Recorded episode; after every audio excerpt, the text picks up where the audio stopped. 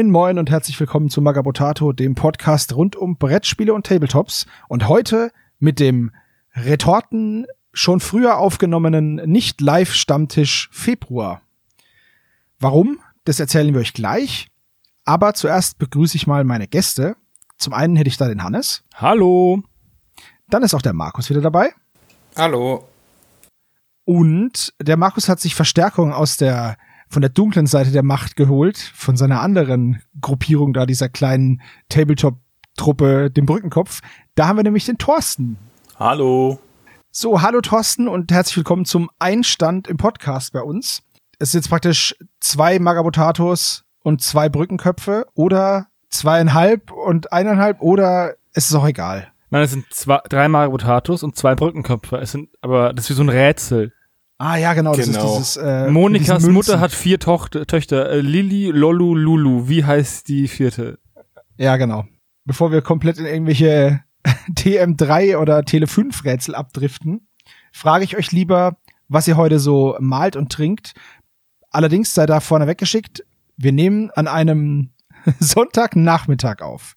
Deswegen wird sich's vermutlich mit den alkoholischen Getränken ein bisschen in Grenzen halten, zumindest von meiner Seite. Da gibt's nämlich einfach nur stilles Wasser und nix zu malen und nix zu basteln. Hannes, wie ist bei dir?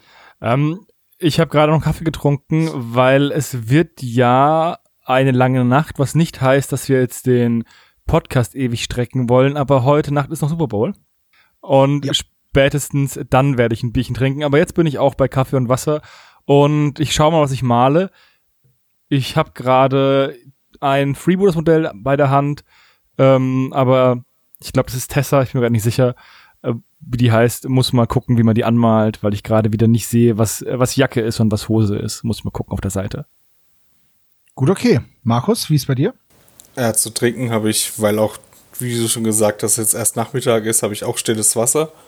Ähm, ich habe zwar im Kühlschrank noch äh, für heute Abend Getränke, aber die rühre ich jetzt im Podcast noch nicht an, weil ja, da müß, müsste ich auch öfters auf die Toilette oder so und das muss nicht sein. Äh, und zum Malen habe ich nichts. Ich konzentriere mich auf die Aufnahme heute. Alles klar. Thorsten, wie ist dein Einstand? Ich äh, schließe mich an, wobei mein Wasser äh, Blubberblasen hat. Im Gegensatz zum Kaffee. Ja, aber nur Medium. Ähm, und ich werde mal versuchen, nebenbei ein bisschen zu basteln. Ich habe hier noch äh, alte Star Wars Legion Rebellen irgendwo im Pile of Shame gefunden. Und er ist seltsamerweise nicht eingestürzt, als ich sie rausgezogen habe. Ähm, deswegen bin ich überhaupt hier. Und dann mal gucken, wie weit ich da komme. Dann haben wir ja jetzt, sind wir jetzt gerüstet für ein paar Stunden feinster Unterhaltung. Und wenn wir doch bei Star Wars Legion gerade sind, da haben wir ja jetzt zwei Fachleute sozusagen. Markus, den ich habe alles, was von Star Wars Legion rausgekommen ist, und Thorsten, der jetzt auch dabei, dabei ist. Und ihr habt eine News rausgesucht von Star Wars Legion. Und zwar gibt es ein Regelupdate auf Deutsch. So, und darüber können wir jetzt gleich mal zuerst sprechen. Es geht ja wohl um diese Grundbox, die es schon länger gibt. Und jetzt hat die ein Regelupdate erfahren. Sehe ich das richtig? Ja, genau. Also die, die Boxen bekommen regelmäßig Updates. In Englisch sind die auch relativ zügig. Ähm, Im Deutsch dauert es immer ein bisschen. Das haben sie jetzt äh, gemacht und in Deutsch sind aber auch ein paar Anmerkungen dabei. Das, äh, deswegen sollte es auch so lang, länger dauern und sowas, weil sie diese Anmerkungen reinmachen und ähm, das soll ein bisschen übersichtlicher sein. Selber habe ich da noch nicht reingeguckt in der aktuellen Version.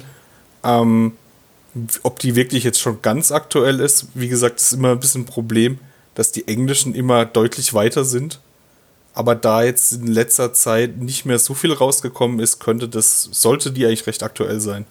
Der andere Punkt ist, äh, dass jetzt in dem Fall auch endlich, äh, nachdem es jetzt wirklich lange gedauert hat, die Skirmish-Regeln auch mittlerweile auf Deutsch verfügbar sind. Das ist äh, nicht nur eine kleinere Punktzahl letzten Endes, mit der man spielt, sondern halt auch ein kleineres Format, also ein kleinerer Tisch.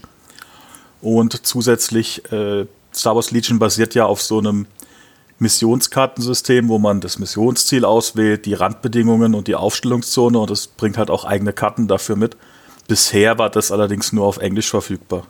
Ja, überschreibt jetzt diese, dieses deutsche Regelupdate die alte Box? Weil ich habe die jetzt noch. Ja, ja, das macht's auf jeden Fall. Also das sind auch die Kartenwerte, sind alle aktualisiert. Du kannst auch die Karten komplett kostenlos runterladen dabei und dir die ausdrucken. Ah.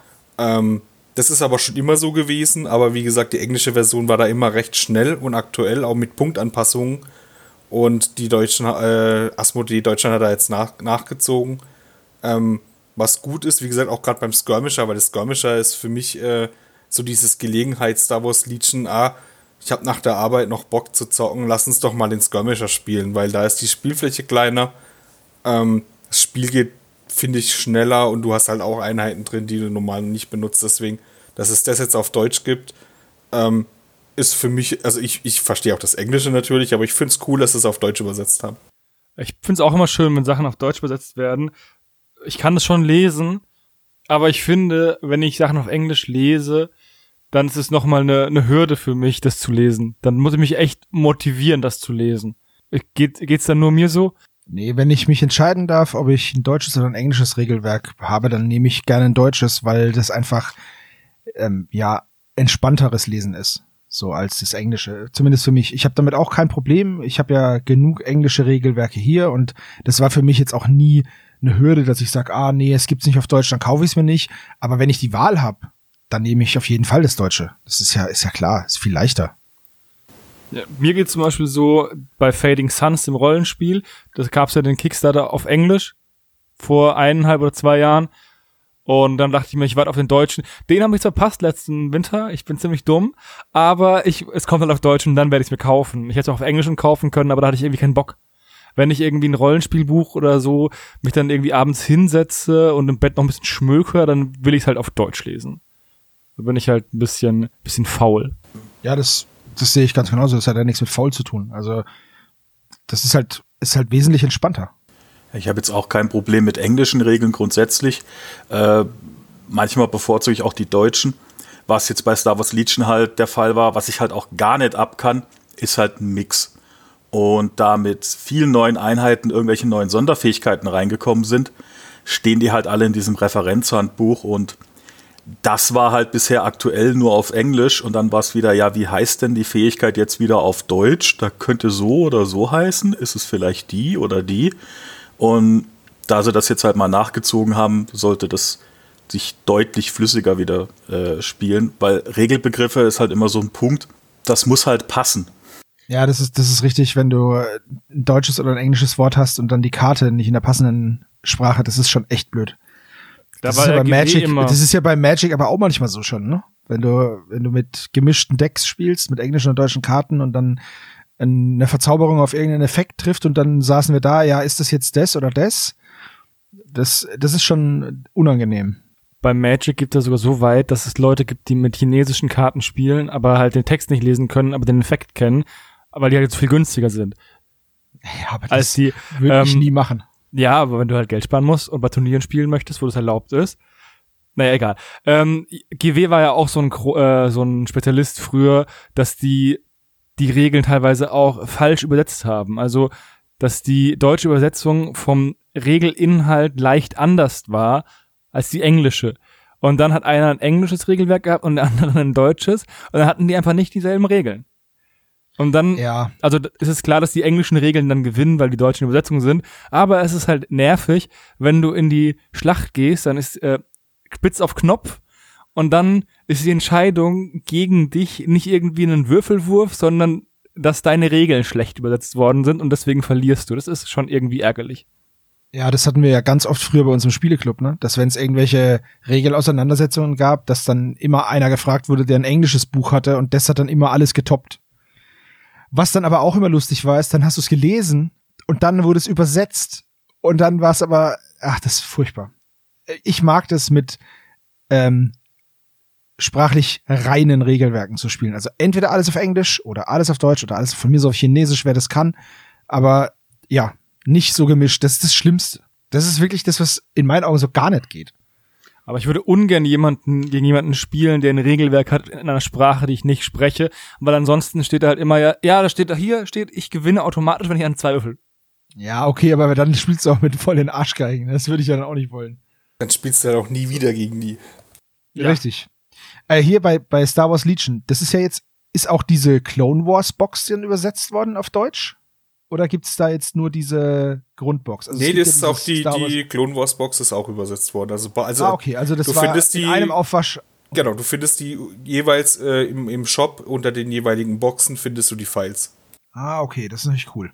Durch dich sind wir ja sowieso immer bei Star Wars auf dem neuesten Stand. Es vergeht ja vergehen ja wenige Treffen, wo nicht ein bisschen mal was über Star Wars erzählt wird. Ja, das könnte aber dieses Jahr ein bisschen äh, mau äh, werden, weil ähm, Atomic Mass Games hat schon angekündigt, dass sie dieses Jahr ähm, im späten Jahr 2022 äh, den Boba Fett in einer anderen Variante nochmal rausbringen und ansonsten nichts dieses Jahr. Ach so, das Figuren. Ist, das ist jetzt. Okay. Also es, es soll äh, neu, äh, es soll ein Regelupdate kommen mit ähm, mit solchen äh, speziellen Forces, Battle Forces, die aber auch nicht in physischer Form kommen, sondern wirklich nur äh, zum Ausdrucken. Äh, man kann äh, da, also da verkaufen sie auch nichts dabei. Ähm, und da soll man die Armeezusammenstellung sondern sich noch ein bisschen ändern. Man kann da wohl dann auch ein bisschen mehr, äh, mehr Söldner mit reinbringen und sowas sind halt dann spezielle Armeelisten. Und die wird es auch kostenlos zu, zum Runterladen geben, wenn ich das richtig verstanden habe. Äh, und ansonsten ist es dieses Jahr echt mau. Und es ist auch dem geschuldet, dass jetzt äh, bis letztes Jahr war alles noch bei Fantasy Flight Games. Also alles, was rauskam, wurde von Fantasy Flight Games auch noch damals gemacht. Und jetzt, alles, was jetzt kommt, ist von Atomic Mass Games. Und da muss es wohl, keine Ahnung, Lieferschwierigkeiten geben oder Planung. Ich weiß es nicht warum, aber es ist dieses Jahr wird es ein sehr maues Jahr, was Neuheiten angeht. Was machst du mit deiner vielen Freizeit, wenn du nicht alles anmalen kannst, was rausgekommen ist? Ja, da ich ja gerade auf aktivem Stand bin äh, und der Boba Fett wahrscheinlich die nächste Neuheit wird, male ich halt andere Sachen an. Das ist ja verrückt, dass nur ein Modell kommt für den Rest des Jahres. Vor allem, wir haben Februar, ne? Wenn, wenn Oktober ja, wäre, würde ich sagen, ist in Ordnung, aber äh, jetzt legt sich so ein Sepia-Filter. Ja, man muss aber dazu sagen, dass das keine, kein offizielles Statement ist, sondern äh, Atomic Mass Games, äh, die streamen ja auf Twitch und immer wenn die Figuren anmalen, dann geben die Updates. Dann sagen die dazu, was so geplant ist und sowas. Aber zum Beispiel, ich habe auch schon in, in Foren gelesen, dass ähm, da wurde Asmodee Deutschland gefragt. Und die sagen halt, die dürfen dazu keine Stellung nehmen, weil es keine, das ist keine offizielle Verkündung. Und da müssen die äh, quasi, dürfen die nichts dazu sagen. Und das heißt, es ist halt quasi nur dieser Stream. Aber bis jetzt hat auch immer alles gestimmt. Die haben auch immer mit Modelle gezeigt. Die haben auch schon von den Neuheiten, die kommen werden, Modelle gezeigt. Aber halt, äh, ja, also richtig offiziell angekündigt ist das alles nicht. Quelle Trust Me, Bro. Also vielleicht kommt auch noch mehr. Also es ist nicht gesagt worden, dass gar nichts mehr kommt außer der Boba. Aber der Boba ist die nächste Neuheit und die soll erst später, also spät 2022 kommen, laut deren Aussage. Hast du The Book of Boba Fett gesehen? Ja, habe ich komplett geguckt, ja. Wie fandest du's? Nicht spoilern, ich habe nur die erste Folge oder die nicht ersten zwei gesehen. Nee, nicht spoilern, einfach nur sagen, wie fandest du's? Ich fand's sehr cool und ich finde auch den Soundtrack cool, den summe ich immer noch ab und zu hinterher und ich freue mich schon auf, auf äh, alle weiteren Serien, die kommen werden, was ja im Mai schon äh, die äh, Kenobi-Serie ist. Ich bin da sehr gespannt, wie weit sie das noch ähm, stricken, also wie viele Nebencharaktere oder äh, ja, ja doch Nebencharaktere halt ähm, noch so Spin-off-Serien bekommen, weil es ist ja ein Riesenuniversum und ich habe jetzt schon mal so eine so eine Aufzählung gesehen irgendwo bei einem in irgendeinem YouTube-Video oder so, wo die ganzen Schriftzüge von den Serien schon mal gezeigt wurden, was alles noch kommen soll. Und das ist ja noch voll viel. Was ja, Star Wars also es, es kommt als nächstes, wie gesagt, die Kenobi-Serie. Das wird eine Staffel geben, mehr nicht. Das ist bekannt. Das wird bei der Staffel bleiben. Ähm, dann äh, ein Kästchen Andor soll auch noch kommen. Das ist ja der von Rogue One. Ähm, da soll auch eine Serie kommen. Dann Ahsoka, die Serie ist, äh, ist angekündigt. Da will ich jetzt auch nicht so viel bei Boba Fett spoilern, aber da könnte man vielleicht schon einen Hinweis bekommen. Ähm, dann ist The Range of the New Republic, das ist, äh, war ja auch geplant, das ist ja eingestellt worden, weil die Hauptdarstellerin äh, auch aus The Mandalorian rausgeflogen ist und damit auch daraus. Ja.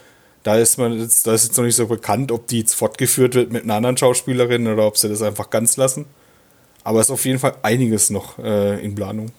Faszinierend. The Mandalorian läuft, lief ja gut, deswegen kommt jetzt Boba Fett. Boba Fett läuft anscheinend auch gut, deswegen kommt was Neues. Und es wird so lange weitergemacht, bis es nicht mehr läuft. Und ähm, ich frage mich, wer dann die Arschkarte zieht. Äh, ganz ehrlich, Johannes, ich glaube, wenn du dir mal Marvel anschaust, da gibt's ja auch hunderte so kleine Spin-off-Serien und manche davon sind gut, manche davon sind schlecht. Also hier gab's doch hier Jessica Jones irgendwie. Das soll wohl gar nicht so schlecht gewesen sein. Und dann gab's aber auch hier diesen Iron Fist oder wie der Kerl hieß und das war super schlecht. Also ich habe die alle nicht gesehen, aber das ist das, was man so gehört hat. Und es kommen ja trotzdem immer noch welche. Es wird ja trotzdem noch es hält XY rausgesucht. Ja, dazu muss man aber sagen, dass das Netflix-Serien waren, die du gerade aufgezählt hast. Und die neuen Serien, die kommen, äh, von Disney produziert sind. Ja, gut, stimmt. Aber meinst du, Disney macht es dann anders? Also ja, die machen deutlich Sachen. Na ja, natürlich. Also ich habe ja Hawkeye gesehen, ich habe äh, die Loki-Serie gesehen und die sind schon deutlich anders da erzählt. Ja, sind die besser? Die sind mehr in Richtung Film orientiert und erzählen halt auch ein paar Lücken zu den Filmen. Also die orientieren sich sehr stark an den Marvel-Filmen. Und das sieht man auch. Die, die Netflix-Serien, da habe ich jetzt nie alle so richtig angeguckt, aber nur so ein bisschen. Thorsten hat die, glaube ich, fast alle geguckt. Und die sind aber schon anders da. Nee, an den Comics. Die sind deutlich anders da. Also das merkt man auch, was man bei den Marvel-Serien halt auch sagen muss, die Netflix-Sachen da war jetzt äh, der, der, die Verbindung zu den, zu den Filmen eigentlich nicht so wirklich gegeben. Das hat sich jetzt mit Hawkeye so ganz klein bisschen geändert, dass da noch mal äh, eine Figur noch mal aufgetaucht ist, äh, aber da hat halt, da haben halt die neuen wie Loki, sind da halt einfach, greifen da besser rein, letzten Endes. Und auch bei in der Star Wars-Ecke macht es Disney halt auch dann besser. Ich meine, Boba Fett ist halt wieder da, den kennen wir halt auch aus den Filmen. Und irgendwie diese Netflix-Marvel-Serien, die liefen halt irgendwie so mehr so nebenher, letzten Endes. Ja, die mussten, die, die mussten halt mit den wenigen Rechten, also mit den rechten Krümeln arbeiten, die sie halt bekommen haben, die vom, äh, vom Tisch abgefallen sind. Und Disney hat halt einfach alle Rechte an allem und kann alles machen. Ja, die haben halt auch das, das Geld, die Schauspieler so zu bezahlen. Also da, da ist halt der Hawkeye in der Serie dabei, der trifft halt vielleicht mal andere, die dann auch aus den Filmen, äh, zu, zu, äh, die man aus den Filmen kennt. Und die Netflix-Serie an sich, da finde ich es das cool, dass die Serien ineinander was miteinander zu tun haben, aber halt nicht mit den Filmen. Das finde ich halt sehr schade. Deswegen habe ich auch immer Agents of Shield lieber geguckt, weil das ja schon immer mit den Filmen ge äh, gestrickt war. Auch wenn die Schauspieler da jetzt aus den Filmen nicht so vorkamen, aber die Ereignisse wurden immer thematisiert. Und das war, deswegen haben mich die Netflix-Serien nicht so interessiert, weil weil das war von vornherein klar, dass das nicht so ist. Dieses Shared, dieser Shared Universe-Gedanke, er ist äh, sehr, sehr stark vertreten in der, ähm, in der Unterhaltungsindustrie zurzeit. Also gefühlt ist, wenn du kein Shared Universe mit 18 Spin-off machen kannst, ist deine Idee schon wertlos. Ja, wobei Disney da ja noch mal ganze Ecke weitergeht. Das ist uns aufgefallen, als Markus und ich zusammen Free angeguckt haben. Äh, da gibt es ein, zwei sehr schöne Szenen, die einfach nur deswegen funktionieren, weil Disney eben auch Marvel mit drin hat und äh, Star Wars letzten Endes. Also es gibt da halt irgendeinen Kampf, wo er dann plötzlich den Captain America Schild rauszieht mit dem entsprechenden Soundeffekt und der Melodie, die dann eingespielt wird, in einem Film, der eigentlich gar nichts mit dem Universum zu tun hat. Aber es funktioniert halt und der Effekt ist halt in dem Moment auch nochmal eine ganze Ecke besser. Wie wenn es halt irgend so ein schnöder, was weiß ich, Sci-Fi-Schild oder sonst was gewesen wäre. Aber äh, ohne das jetzt vertiefen zu wollen, ähm, diese ganze Selbst Selbstreferenzierung wird der Unterhaltungsindustrie irgendwann auf die Füße fallen in den nächsten Jahren. Weil man kann nicht die ganze Zeit im eigenen Bauchnabel rumpopeln. Irgendwann ist es durch. Ja, sehe ich ähnlich. Ja, das ist auf, auf langer Sicht äh, mag, äh, mag das sein und das sehe ich auch, aber bei Star Wars gerade, was Disney jetzt gerade aktuell macht, äh, füllen sie viele Lücken, die die Filme hinterlassen haben. Klar, da ist dann jetzt seine eigene Fantasie, was mit denen passiert und bla und so. Disney zeigt jetzt halt, wie sie das sehen, was passiert ist. Aber ich finde es cool. Also, wenn man alles gesehen hat von Star Wars, jede Animationsserie, jede Serie, die sie jetzt bringen, jeden Film, dann äh, dann, dann, dann füllt es halt Lücken, die ich, die ich richtig, richtig cool finde. Und auch äh, diese neue Trilogie, die keiner mag oder viele nicht mögen, die, äh, wenn man äh, die Resistance, die Serie gesehen hat, dann erklärt es auch so ein bisschen, warum das alles so passieren konnte. So ein bisschen. Das fand ich ganz cool. Das hat die Filme nicht ganz so unlogisch darstellen lassen. Boah, aber die Sache ist halt die, ne? du drehst einen Film, dann merkst du, dass du voll die vielen äh, Plotklopper reingemacht hast und dann produzierst du schon in zwei Serien einen Spin-off und eine Animated Series, um deine eigenen Fehler zu erklären. Smog. Ja, das ist halt, das Ding ist halt, Markus hat's ja gesagt, du musst halt alles gesehen haben.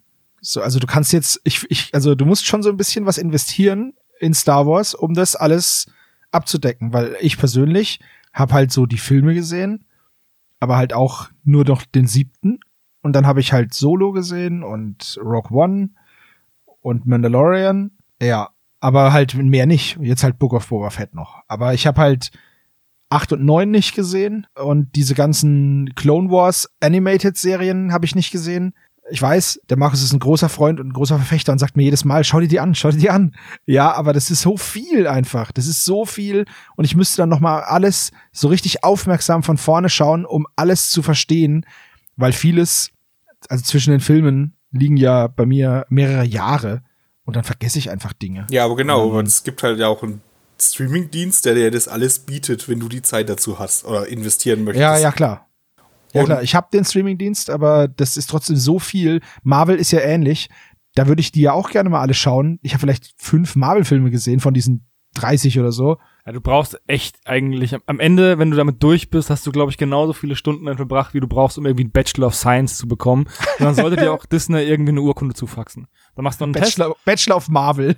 Und Bachelor of Star Wars, dann machst du einen Test und dann fertig. Zum Beispiel bei Boba Fett. Also ich will das jetzt nicht spoilern, aber da kommt ein Charakter drin vor, den du, da du die Animationsserie nicht kennst, denkst du halt einfach, oh ja, der kommt jetzt halt ein anderer Charakter, der macht halt irgendwas und ich denk so, oh geil, den haben die in echt dargestellt. Endlich, oh mega cool, bis jetzt gab's den nur animiert. Jetzt ist er da in echt. Mega, voll cool. Das hat halt jemand, der die Serien gesehen hat, äh, nicht gesehen hat, denkt sich so, oh ja, da ist halt einer dabei und der macht halt was. Ja, das hat was mit der Story zu tun, aber der feiert es halt dann nicht so wie ich. Ja, das ist, äh, das verstehe ich. Aber solange ich die Serie als Casual-Gucker verstehen kann, habe ich dagegen auch überhaupt nichts einzuwenden. Ja, ja, also genau, seine, seine Rolle an sich äh, ist auch so erklärt. Nur halt die Wiedererkennung ist halt cool. Weil das ist mir halt wichtig, sowas. Weil sonst ist es halt, du kannst ja nicht voraussetzen, dass jemand ah, wirklich alles davon gesehen hat. Dann würde das auch nicht funktionieren. Weil wie würdest du dann ein neues Publikum generieren? So, dann schaue ich da rein, verstehe nichts, keiner erklärt's mir, dann bin ich wieder weg. Dann sage ich, okay, gut, tschüss, guck ich Star Trek.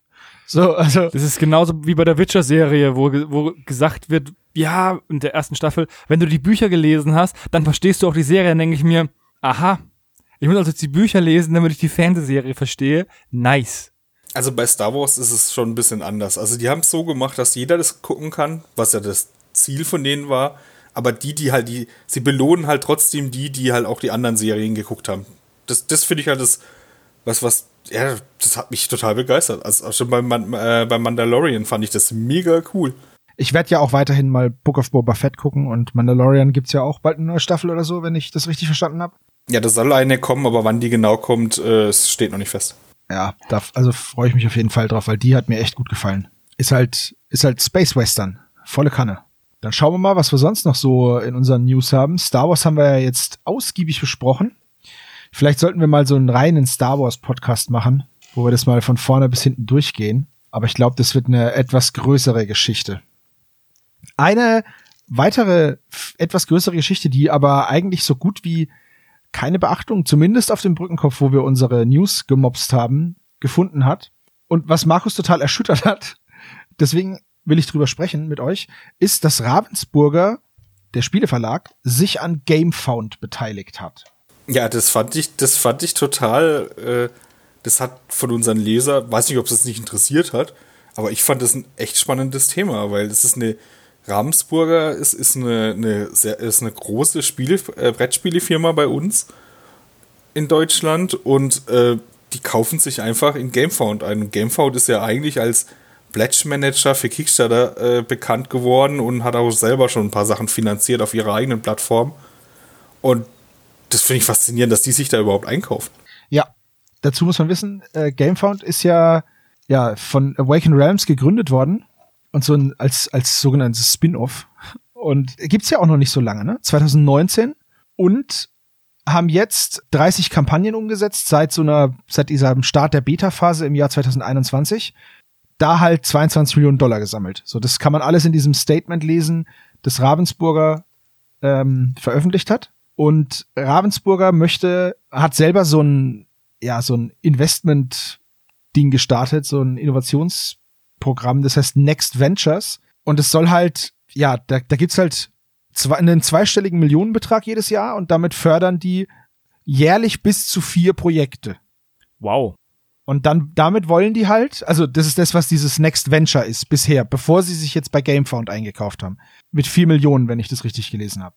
Damit wollen die halt so unbekannte Sachen fördern. Also Innovationsprojekte und Start-up-Investments nennt sich das Ganze. Und im Endeffekt hat jetzt Ravensburger eine Beteiligung an einer Plattform, die halt Spieleideen in den Handel bringt und kann da halt dann auch gleich sagen, so im Endeffekt, so direkt mal ablecken, so meins. So. Und denen halt Angebote machen. Also ich habe das selber noch nicht so ganz durchstiegen. Ich bin ja wirklich niemand, der jetzt so Mords von, von Wirtschaft eine Ahnung hat. Aber es ist doch schon sehr interessant, vor allem weil Ravensburger, ich weiß nicht, wie das in eurer Wahrnehmung ist, aber für mich ist Ravensburger halt so Familienspiele und Puzzle und so Zeug und nicht, hey, hast du schon das neue Arkham Horror von Ravensburger gesehen? So, weißt du? Ja, das Image von Ravensburger könnte man als altbacken beschreiben, wenn man fies ist. Also, ich gebe dir vollkommen recht. Das ist nicht so, wo du sagst, boah, dieses, diese blaue Ecke steht für Spannung. Aber das kann Ja. auch eine vollkommene Fehleinschätzung sein. Ja, nee, also das ist, das sehe ich schon ähnlich. Die sind halt nicht so, nicht so der fancy Spieleverleger. Und in diesem, in dieses Gamefound sich einzukaufen, ist halt, weiß nicht, ob das so dem gegenübersteht, der, der ganzen, das, dem ganzen Außenbild von Ravensburger. Weil wenn man jetzt auf die Seite von Ravensburger geht, dann sieht es halt aus wie so eine Investmentseite. Also da werden ja auch Pressestelle und so werden so Leute vorgestellt, die haben halt alle einen Anzug an und ähm, das ist schon so eine, wie du es gesagt hast, ein bisschen, vielleicht ein bisschen altbacken, ne? Aber ich find's deswegen, von denen hätte ich es halt als letztes erwartet. Ja, ich auch. Ich hatte wollen eher, die sich auch neu aufstellen. genau, also ich hätte halt eher gedacht, dass vielleicht Pegasus-Spiele oder so sich da, da einbringt, weil die sind ja, die haben ja recht moderne Spiele, die haben oft Spiel auf, äh, das Spiel des Jahres oder sowas äh, schon gekriegt und da dachte, hätte ich jetzt auch eher gedacht, dass die sich da weiter orientieren. Aber Ravens- Ravensburger, das, ich finde es halt interessant und bin gespannt, was da rauskommt. Es ist halt auch einfach ein interessantes Konzept, weil du rein theoretisch ja eine Plattform hast und wenn du auf dieser Plattform der Mitbesitzer bist, aber auch gleichzeitig Publisher, dann förderst du ja eigentlich deine Konkurrenz. Also jeder, der da mitmacht, ist ja eigentlich ein Konkurrent, weil die ja eigenständig Spiele rausbringen. Zwar auf im Vergleich zu, zu McDonald's und einer Dönerbude um die Ecke, aber selbes Metier, Fast Food. Und es kann halt sein, dass die jetzt einfach sagen, okay, wir gucken, was sich halt echt ähm, wahrscheinlich gut verkaufen lässt und gehen auf die zu und geben denen ein Angebot. So ein kann, ja, Zuschlagsrecht, kann so ein Erst, so ein Erst äh, Ankaufsrecht, wenn du ein erfolgreiches Projekt über deren Seite launcht vielleicht. Müsste man mal im Kleingedruckten schauen, weil im, im, anders kann ich mir nicht vorstellen, dass sich das für die rentiert. Ja, zumal, ähm, ich weiß jetzt auch nicht, wie viel Geld in der Spieleentwicklung drauf geht, aber wenn man halt im Jahr vier Projekte sponsert und es heißt ein zweistelliger Millionenbetrag, sagen wir einfach mal im besten Fall halt zehn oder zum lächteren Rechnen zwölf, dann sind es halt bei vier Projekten drei Millionen pro Projekt. Beim anderen wären es zweieinhalb gewesen, wäre jetzt auch nicht so. Ja, okay, sagen wir zweieinhalb, ist egal, aber es, es ist halt, für mein Dafürhalten ist es halt unfassbar viel Geld für, für so ein in der Spielebranche angesiedeltes Projekt, weil die werden ja jetzt nicht irgendwie in irgendwas anderes einsteigen, in die Kochlöffelproduktion oder so. Das kann ich mir nicht vorstellen. Ich finde auch, dass 2,5 Millionen viel Geld sind, um nur ein Brettspiel zu entwickeln oder ein Kartenspiel. Also Also das Zitat von, von Ravensburger ist, Ziel von Next Ventures ist es, gemeinsam mit Startup-Teams neue Produktideen und Services, die thematisch zu den Ravensburger Geschäftsfeldern passen, erfolgreich auf den Markt zu bringen. Ich weiß jetzt nicht, was die Geschäftsfelder von Ravensburger sind, aber Ravensburger hat halt dieses Tipptoy, also ne, diese, dieses Kinderbuch-Antipp-Ding, wo man dann so, wo der der Stift dann irgendwas erzählt. Das sind solche Sachen, wo ich sage, okay, Elektrokram ist bestimmt ein bisschen teurer, aber ich weiß jetzt halt auch nicht, was da sonst noch kommen soll. Also wenn man dann auf die Marken geht, die sie haben, ist halt Ravensburger mit der blauen Ecke, also blaues Dreieck. Dann haben sie Brio, das ist halt Holzspielzeug, so eine Holzeisenbahn. Think Fun, das sind Logikspiele. Ja, sie haben auch noch das Sagerland, das darf man auch nicht vergessen, ne? Das ist auch von Ravensburg. Ja. Ravensburger Sagerland mit den Tannen zum Umdrehen und sind Bildchen Ich drunter. fand das immer ja, okay, klasse. gut. Ja, das fand ich auch immer cool. Wir hatten das nie. Wir haben das aber irgendwie im Kindergarten Oder das so verrückte Labyrinth. Also, das ist nicht mein Spiel, aber das ist auch von Ach, Ravensburger. deins ist es nicht? Verrückt. Nee. Gar nicht gemerkt. Also, vielleicht können wir ja mal irgend, mit irgendeinem äh, Menschen von Ravensburger reden oder mit von aus der Spielebranche, der uns das ein bisschen erklären kann, wie das, äh, wie sich das gestaltet. Aber ja, war für mich f- verwunderlich und interessant und äh, ich bin mal gespannt, was da sich draus entwickelt, weil da wird es ja dann auch noch weitere Pressemeldungen Meldungen geben, wenn sich da irgendwas Cooles draus entwickelt und da bin ich schon mal sehr gespannt. Ja, und Scotland Yard nicht zu vergessen und Malefiz. Ist auch alles Ravensburger. Ja, aber es sind jetzt halt auch nicht die Spiele, die äh, auf GameFound so finanziert werden müssen. Es sind aber alles Spiele, die schon seit, ohne das jetzt äh, zu übertreiben, Dekaden gekauft Ja, das, werden. das stimmt, das stimmt, ja. Also, das mögen alle ähm, im Vergleich zu irgendwelchen cool Mini- or Not-Spielen total primitiv und unsexy dargestellt sein, aber sie werden halt gespielt und im Endeffekt ein gutes Spiel wird halt gut, wird halt oft gespielt, ne? Im, Ja, wenn du jetzt zum Beispiel auf GameFound guckst, aktuell, sind da halt sehr viele so, hier ist ein Zombie-Spiel oder so ein Manhunt-Spiel, dann irgendwas Apokalyptisches, Purple Haze ist anscheinend ein Weltkriegs, eine Weltkriegsgeschichte, Assault on Doom Rock, da ist halt auch vorne drauf so ein fieser Totenkopf drauf, ist halt auch ein Fantasy-Spiel, also da ist halt schon sehr viel ähm, mit kriegerischer Auseinandersetzung und sehr komplexes Zeug und halt auch Minis und so. Also es ist schon ungewöhnlich. Aber na gut. wir werden- Attack of Doom. Rock, das ist auch so ein Cheese Mode On. Der war der Namensgebung. Ist eine Kampagnen-Preview, kann man sich mal anschauen. Attack on Doom Rock. Spricht Ist mich aber auf jeden Fall mehr an als Blitz, Blatsch, Pinguin. Ja, richtig. es ist halt einfach so. Also und Pingu- Pinguin Attack of Doom Rock. Ja, Das wäre wieder mal, äh, was Interessanteres, ja. wahrscheinlich mit einem Tipptoy, dann kannst du den so antippen und dann schreit er irgendwie so. Oder keine Ahnung. Ja, ja gut, vielleicht wollen sie ja ihr Portfolio irgendwie, ich meine, sie haben hier eine Kategorie Erwachsenenspiele, die ist sehr übersichtlich und äh, ich sag mal, die Hälfte davon könntest du auch locker rüber in die Familienspiele kippen. Das würde keinem auffallen. Und äh, hier bei Gamefront hätten sie halt den Vorteil, sie können sich das angucken, haben dann schon mal eine gewisse Anzahl an Exemplaren, die sowieso verkauft wird, weil es darüber halt gebackt wird. Und letzten Endes, einzig, was sie da noch machen müssen, ist sagen, ja gut, dann äh, übernehmen wir Vertrieb in Deutschland und weil wir gerade, weiß ich nicht, bisschen spendabel sind, bieten wir euch noch an, dann machen wir hier noch die deutsche Übersetzung davon. Und dann haben wir aber komplettes Recht auf die deutsche Version. So würden sie sich halt Entwicklungskosten sparen und hätten trotzdem Zugriff auf ein Spiele für den deutschen Markt. Und ich weiß ja nicht, wie äh, Lizenzen von Brettspielen ins Ausland verkauft werden. Da bin ich auch zu wenig Fachmann.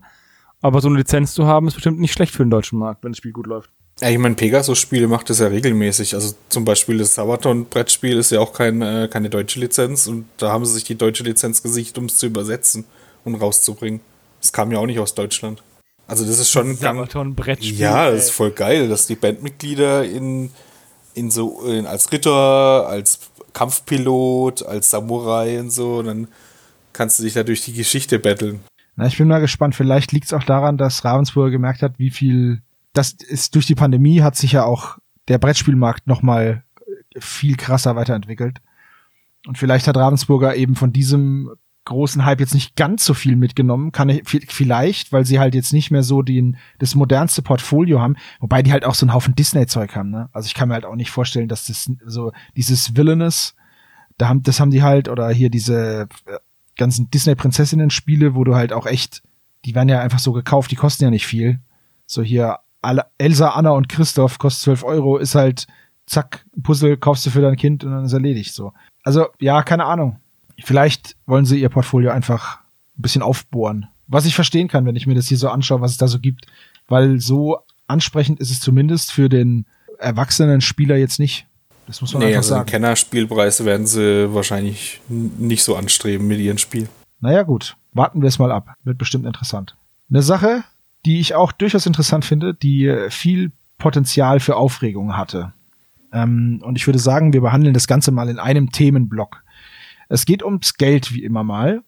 Und zwar haben Freebooters Fate eine Preiserhöhung angekündigt und Games Workshop. Und in letzter Zeit ist mir aufgefallen, dass bei Parabellum Wargames unfassbar über die Preise geschimpft wird. Deswegen äh, würde ich gerne das mal alles bündeln und wir sprechen jetzt einfach mal über die Preise in unserem Hobby. Nicht, dass wir jetzt hier mega abranten, aber wir sollten auf jeden Fall mal drüber reden. Also fangen wir mal an. Die erste Meldung, die rauskam, war halt von Freebooters Fate, dass es eine Preiserhöhung geben wird. Ab, äh, müsste ich jetzt nochmal nachschauen. Ich glaube, äh, ab jetzt dann. Also. Und, und es wurde aber früher angekündigt, dass man noch einkaufen kann mit dem alten Preis. Und die Preiserhöhung bei Freebooters, ich glaube, ist die erste überhaupt, wenn ich das richtig im Kopf habe. Und ist, äh, ist, also die kleinen Blister sind so ein Euro teurer. Und ich glaube, maximal sind es 3 Euro oder so, wenn überhaupt. Also bei den großen Boxen sind es, glaube ich, 2 oder 3 Euro teurer. Und für das, dass, wie gesagt, noch nie erhöht worden ist und die Rohstoffe halt auch teurer werden und ich meine, Freebooters ist jetzt keine Riesenfirma, die müssen, und, und ich weiß, dass das zumindest Werner davon lebt, ähm, finde ich das okay. Also, bei, bei Freebooters hat es mich nicht so aufgeregt. Geht mir auch so. Ich wollte Also- sagen, die hätten es bestimmt nicht gemacht, wenn sie es nicht machen müssten. Ähm, und es wurde ja auch äh, damit argumentiert, dass der Preis für Zinn so gestiegen sei. Ähm, und dass deswegen halt jetzt einfach angezogen werden muss. Also es ist natürlich blöd, aber nehme ich ihn jetzt auch nicht krumm. Ich weiß nicht, wie hoch der Gewinn ist von Freebooters, aber bei GW ist halt immer so eine Sache, wenn du halt dann irgendwie Millionen an die Aktionäre ausschüttest und die Preise erhöhst, ist es halt immer ein bisschen fishy. Ja, vor allem reden wir halt, also es war ja so, sowohl Games Workshop als auch Freebooters Fate haben ihre Preiserhöhung früh genug angekündigt.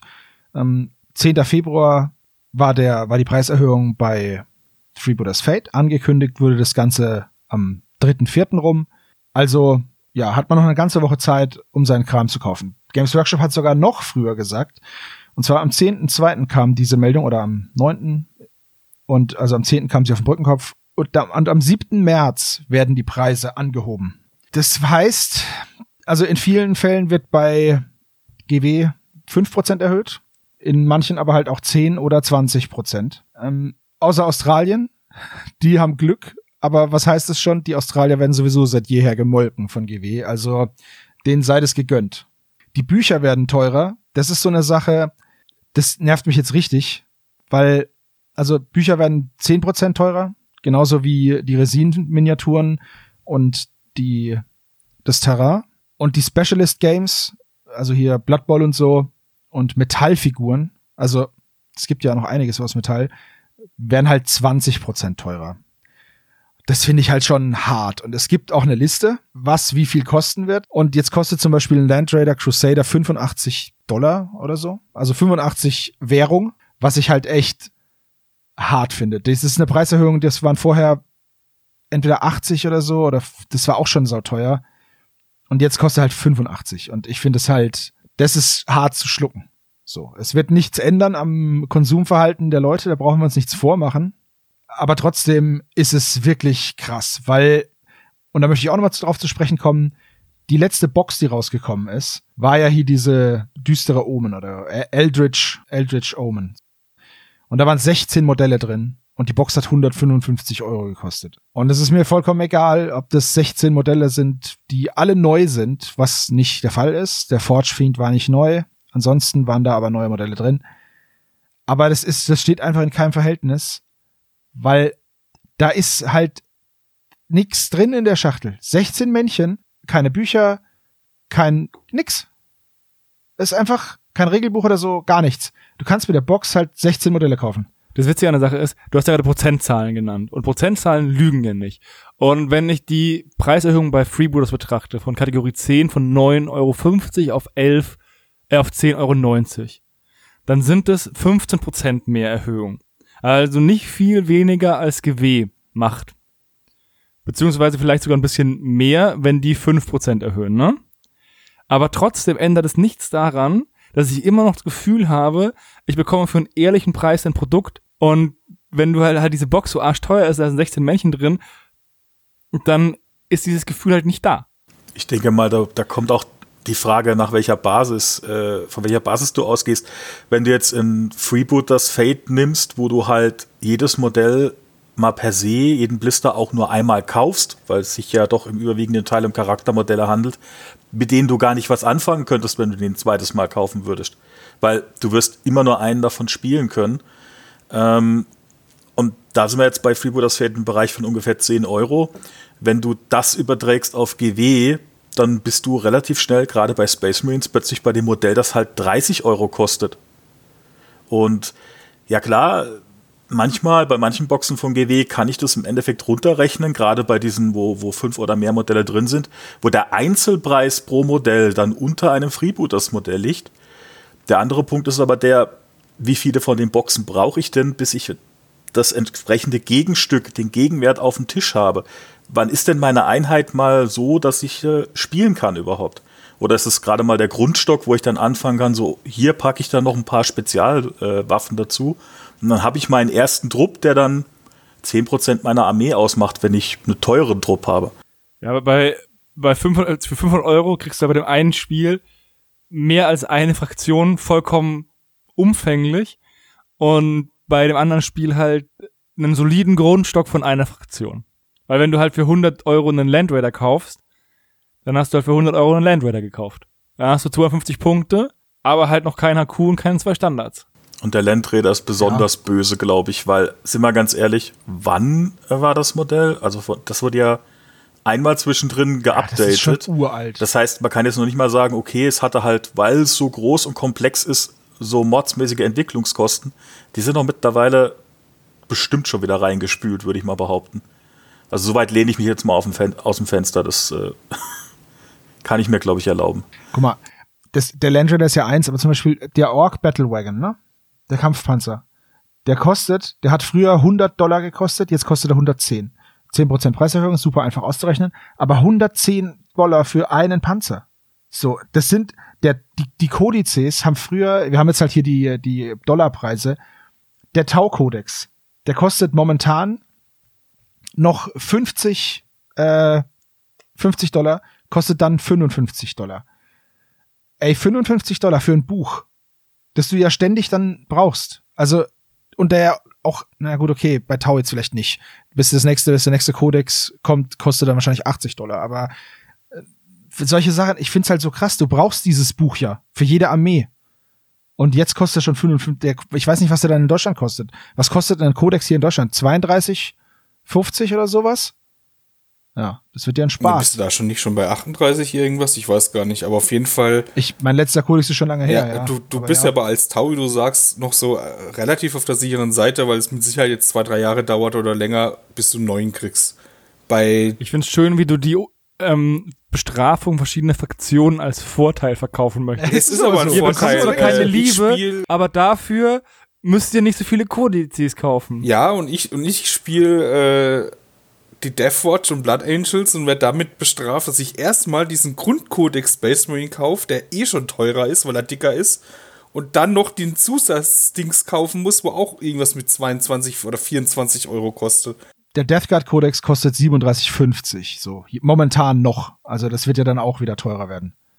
Ja, genau. Und wie gesagt, wenn, wenn du so einen Spezialorden von Space Marine hast, dann musst du halt mindestens zwei kaufen. Klar, der eine ist ein bisschen billiger, aber es ist ein Witz was du da kaufen musst. Also, und, und, und dann ist es ja so, dass die dann immer relativ äh, vorne dabei sind, wenn, neu, wenn neue Kodizes kommen. Dann musst du nochmal kaufen. Also ich warte lieber ein paar Jahre, weil ich bin ja auch kein Turnierspieler. Das, da finde ich es cooler, wenn meiner ein bisschen länger aktuell ist. Ja, also es stimmt, der, der Space Marine Codex kostet auch 37,50, zumindest also in Euro. Und äh, dann kostet das die Ergänzung, also das Supplement nochmal 22,50. Das musst du halt zahlen, um deine Armee spielen zu können. Und dann kosten halt so normale Charaktermodelle. Nehmen wir jetzt zum Beispiel mal von den, von den Black Templern, weil die ja gerade neu sind. Der Champion des Imperators kostet jetzt 30 Euro. Der kostet dann auch 33 oder so. Der Kastellan kostet 25. Das heißt, und, und Hellbrecht ist ja, glaube ich, aus Metall, wenn mich nicht alles, ich weiß es nicht, aber der kostet 35. Das heißt, der das wird dann, alte Modell. Nee, nee, das ist, dann, der, ja. der neue ist auch aus Plastik. Okay, aber der kostet ja allein schon jetzt 35, aus, auch aus Plastik. Also das ist so krass, wo, wo das sich hinentwickelt. Und natürlich wird sich für viele das jetzt nicht irgendwie ändern. Also die werden trotzdem, ich meine, ich werde ja auch weiterspielen und ich bezahle es dann halt. Ich habe ja früher schon gesagt, oh Mann, erste, zweite, dritte, fünfte Preiserhöhung, das hat uns auch alle genervt und trotzdem haben wir weitergemacht. Aber ich sehe es jetzt halt mal so, ich verdiene halt Geld, ne? So, aber wenn ich jetzt halt ein Jugendlicher bin und damit anfangen will, das schaffe ich ja gar nicht mehr. Das ist ja super ätzend. Ja, eben, und da hast du bei, bei Kill Team geht's ja noch, weil da machst du halt einmal diese Box oder zwei Boxen, dann ist, ist, ist es noch verkraftbar, je nachdem, welche Fraktion du halt spielst. Aber wenn du zum Beispiel, ähm, glaube, Elder spielst, bist du auch locker bei 60, 70 Euro für ein Kill-Team. Ja, das ist echt krass. Also hier, ich habe jetzt gerade mal geguckt, der Black Templar Kastellan, der wird nicht teurer. Und der Marshall wird auch nicht teurer, aber der Hellbrecht kostet dann anstatt 45 Dollar halt 50 Dollar. Also 5 Dollar mehr halt einfach. Und da gibt's ganz, ganz viel, was halt einfach so krass teurer wird. Hier 25% Preiserhöhung beim Blood Bowl Corn Team. Von 40 Dollar auf 50 Dollar. Ja, geil. Das, ich weiß nicht. Ja, vor allen Dingen sind die auch nicht neu, ne? Ja, ja, eh, genau. Dann, das ist das eine. Und dann macht GW ja auch noch ständig diese Aktion, diese, diesen FOMO-Effekt, also dieses Fear of Missing Out, wo du dann, wo du dann gesagt, da kriegst du gesagt, so hier, das gibt's jetzt aber nur zehn Tage und dann, äh, danach ist weg. Weil gleichzeitig zu der Preiserhöhung haben sie eine Rotating Range angekündigt. Das ist auch noch eine Newsmeldung, die ist vielleicht ein Besprechen wert. Und zwar wird es ab sofort sogenannte Rotating Ranges geben. Ähm, die erste, die jetzt das betrifft, sind, ähm, sind ein paar Space Marine ähm, Charaktere. Ich poste euch da mal kurz den Artikel dazu hier rein, dann können, dann wissen wir, wovon wir reden. So, ähm, das sind Modelle, die sind jetzt echt schon lange auf dem Markt. Ne? Also hier zum Beispiel äh, Brother Captain Stern von den Grey Knights oder so ein Runenpriester in Terminator-Rüstung. Das ist so noch so ein richtig altes Modell. Ähm, oder halt äh, Captain Tycho, so ein Haufen Blood Angels-Typen oder Lysander, ne? Der alte Lysander. Aber die rotieren jetzt raus. Die werden jetzt noch eine gewisse Zeit verfügbar sein und dann sind sie weg. Begründet wird das Ganze mit, ja, wir haben so eine riesen Range an Modellen, wir müssen das machen. Wir können nicht alles auf Lager haben. So, und dann ballern sie hier diese, keine Ahnung, 20 Modelle irgendwie in den Limbus und man weiß halt nicht, wann die wiederkommen. Sagen dir aber vorher Bescheid und im Endeffekt triggert das ja auch noch mal dieses, dieses Fear of Missing Out, weil du das ja dann ja noch extra noch kaufst. Also hier, ne, Deathwatch, Captain Artemis, wenn du den brauchst, Markus, bald ist er weg. Den habe ich schon. Der war ne, das ist der Witz. Einzeln gibt's den, glaub, gab's den glaube ich nicht. Ich weiß ob es mittlerweile einzeln gibt. Aber der war am Anfang nur bei der Streitmachtbox dabei. Ja, so. Jetzt ist er halt, jetzt kannst du ihn noch bestellen und dann ist er erstmal weg und wann die wiederkommen, keine Ahnung. Aber sobald die wiederkommen, rotiert was anderes raus. Ich finde es halt irgendwie, also mir kann niemand erzählen, dass diese fünf Modelle so viel Platz wegnehmen, dass die rausgenommen werden müssen. Eine, eine Rotation soll ja eigentlich, hat ja eigentlich den Sinn, irgendwie ein Spiel frisch zu halten, indem du sagst, okay, wir ähm, nehmen was raus. Jetzt bei, bei Hearthstone zum Beispiel, es gibt ein neues Core-Set, damit der Standardmodus nicht langweilig wird nach zwei Jahren, ne? Weil halt einfach, es gibt dann halt nur dieses beste Deck und dann spielen es alle und dann ist es halt lame. So, also rotieren wir. Ähm, aber das macht ja GW nicht. Also, das ist wirklich, glaube ich, nur so ein Triggern, um Restbestände zu verkaufen.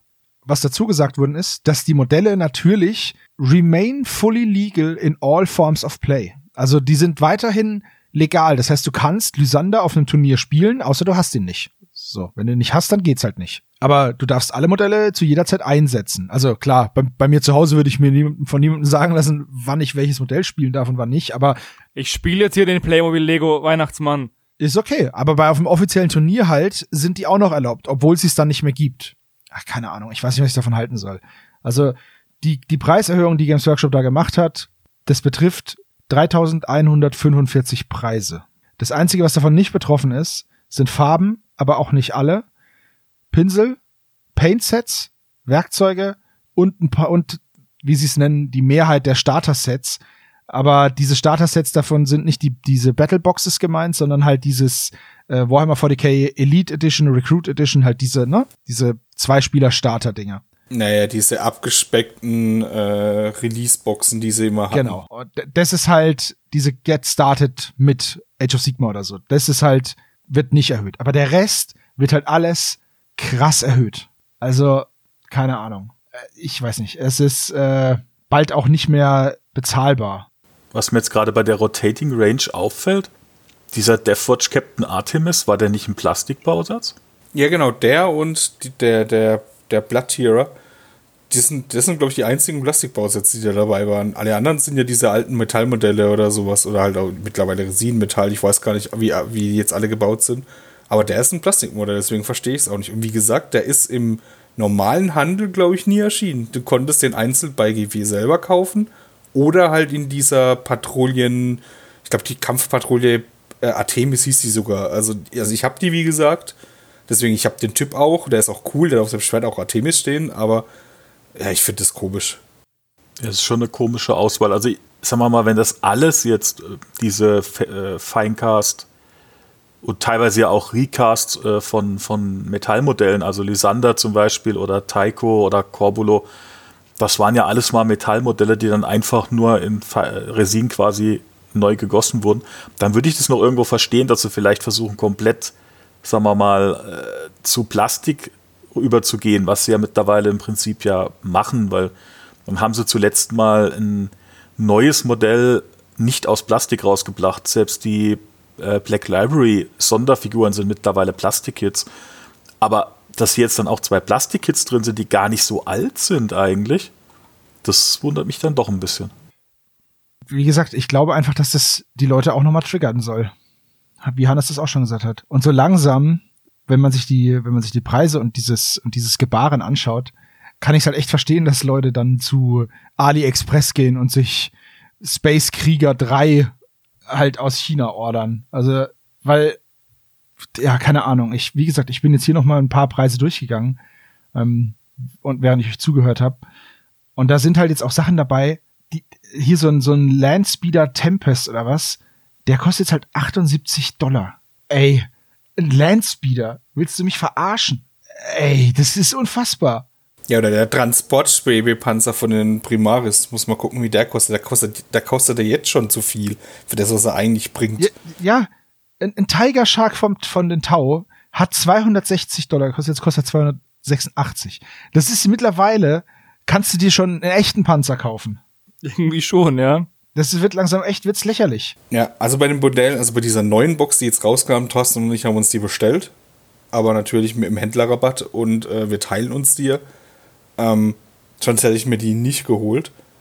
Aber ich bin tatsächlich in dem Moment gekommen, dass ich jetzt sage, so, hey, Neuheiten dieses Jahr, ich weiß es nicht. Und bei den Büchern, also diese, diese ähm, Seasons, die sie da jetzt machen, werde ich definitiv nicht mitmachen. Das, das ist nämlich das Problem mit den Seasons, ne? Weil die kommen jetzt, jetzt haben sie die auf den Markt gebracht oder wollen sie auf den Markt bringen und jetzt werden die Preise für die Bücher um 20% erhöht. Ja, genau. Und das heißt alles Es teurer. Und dann, äh, da frage ich mich halt, wer das noch mitmacht. Also ich habe echt schon überlegt, ob wir diese One-Page-Rules mal angucken, ob man da auch gut 40k mitspielen kann. Ja, sollten wir echt machen. Ich find's auch, ich find's auch super krass, dass GW sagt, ja, bei den, bei den Spezialistensystemen erhöhen wir die Preise um 20% und dann erhöhen sie die Preise um 25%. Ey, bei, bei, bei Herr der Ringe, ich sehe es hier gerade, Frodo, Samwise und Gollum 28% Preiserhöhung. Alter. Der Hexenkönig von Angmar 28%. Sneaky Gits, sage ich dazu mal, ne? Es ist, ja, keine Ahnung. Also schon frech. Wie gesagt, äh, natürlich jammern wir jetzt über die Preise und dann kann natürlich jeder wieder sagen, ja, was regt ihr euch so auf? Es ist halt ein Hobby, ist halt Luxus. Ja, ja, das ist alles klar. Aber trotzdem ist es, äh, hat es eine Stufe von erreicht, die halt auch für einen normalen Hobbyisten echt schwer zu stemmen ist. Wie willst du denn jetzt noch, musst du halt alles über einen Zweit- und Drittmarkt kaufen. Und so langsam muss sich GW nicht mehr beschweren, wenn es Leute gibt, die entweder ihre Modelle recasten oder die die Modelle halt eins zu eins nachbasteln und dann zum Drucken zur Verfügung stellen. Weil der Unterschied ist mittlerweile, ähm, weiß ich gar nicht, ob der noch, ob der noch so groß ist, was die, was die, ich sag mal, die kriminelle Energie angeht. Weil wenn man jetzt so einen Space Marine einfach nachbaut, dann und den dann ausdruckt, dann weiß ich nicht, wo da der große Unterschied ist zu, ich form den ab und gieß ihn nach. Wisst ihr, was ich meine? Ja, ja, klar. Das, man Also das klar, das eine sagen, ist das, das eine ist halt das eine ist halt kriminell, das andere ist halt vielleicht eine Grauzone, ähm, aber ich meine jetzt so vom vom Ergebnis. Das Mhm. ist ja das du hast ja das gleiche Ergebnis. Es ist halt, ich weiß nicht, ob die versuchen, sinkende Verkaufszahlen zu kompensieren, weil eben immer mehr Leute sowas machen. Aber dann wäre das ja doppelt scheiße, weil ähm, die hohen Preise schrecken Leute ab, die dann sich Alternativen suchen. Ob das jetzt ein alternatives System ist und die einfach jetzt mit anderen Regeln spielen oder dann sagen, okay, dann kaufe ich halt GW nicht und setze halt wieder auf Star Wars Legion oder keine Ahnung was, ne? Oder ich sagen, ich nehme nur ein teures System und GW spiele ich nicht so häufig, also stoße ich es ab. Ähm, und dann wollen sie das kompensieren und äh, erhöhen die Preise, aber dann würden ja noch mehr Leute so reagieren wahrscheinlich. Weil Ja, deren, kriegst du kriegst du teilweise für Preise von Modellen halt wirklich schon einen 3D-Drucker, ne? Also Ja. kannst den Drucker davon kaufen. ich verstehe nicht, Panzer. wo GW hin möchte. Ähm, GW ist ja ein Aktienunternehmen, das wissen wir ja alle. Die, ich denke schon, dass die irgendwie eine sinnvolle Strategie haben. Ich hoffe es zumindest für sie. Und es ist halt schade, dass der Hobbyist am Ende der Kunde immer der ist, der drauflegen muss. Parabellum ist ja auch ein bisschen in die Kritik geraten bei, bei den Lesern vom Brückenkopf. Verständlich, meiner Meinung nach, weil da teilweise Modelle rauskommen, die mit Preisen bestückt sind, die ihresgleichen suchen. Also das letzte, was ich jetzt gelesen habe, Anfang Februar, war halt so ein, so ein drei, drei Zauberzwerge, so erdbändiger, wo man ganz klar sieht, naja, ist halt voll von Avatar gemobst, aber ist okay. Und da kosten halt diese drei Zwergenmodelle 62,99 Euro. Und da kann ich jetzt schon verstehen, dass, dass die Community sagt, hey, okay, wollt ihr GW herausfordern, aber doch nicht auf dem Feld. Ich muss vor allem sagen, also ich habe mir die angeschaut. Vielleicht liegt am Paintjob, aber ich finde die nicht hübsch. Also, die haben für mich so Mantic-Vibes. Ja, aber Mantic Vibe mit GW-Preis ist halt nicht vereinbar, ne? Ich weiß, ich weiß, das, ist das Beste aus zwei Welten. Ähm, aber ich finde die halt einfach auch nicht schön. Abgesehen davon, dass der Erdbändige halt eins zu eins von Avatar geklaut ist. Aber das ist ja in Ordnung. Ja, wie gesagt, dann gibt's auch noch äh, so eine so eine Ork-Reiterin auf so einem T-Rex oder was das ist, also auf jeden Fall ein Dinosaurier. Ähm, die kostet halt 114 Euro. Es ist ein, ein Sammelmodell von äh, Michael Contraros geknetet, okay, aber es kostet halt trotzdem 114 Euro. Aber das Modell und der Paintjob äh, hat schon für das Gefühl, dass sich diese 114 Euro eher lohnen als bei den Zwergen die 60. Ja, aber du brauchst ja, okay, das ist halt ein Modell, ne? Ich weiß, ich, ich will, ich will das rechtfertigen, aber da haben sie wenigstens die Präsentation gut hinbekommen. Das meine ich. Einer, einer von euch hatte ja sich auch noch diesen, diesen ähm, Hellbringer Drake-Kin rausgesucht in den, in den News. Der ist ja ähnlich äh, bepreist mit 114,99. Wolltet ihr da was zum Preis sagen oder zum Modell an Ja, sich? einfach nur vom Modell, weil das halt so ein Riesenviech ist. Nicht, nicht direkt zum Preis. Das ist mir gar nicht aufgefallen, weil ich hab, ich spiele das Spiel nicht. Deswegen habe ich den Ja. Preis auch nicht so beachtet. Ähm, ich habe einfach nur gedacht, das ist ein äh, fettes Modell. Ja, was mir bei dem Modell nicht gut gefällt, ist die Fußstellung.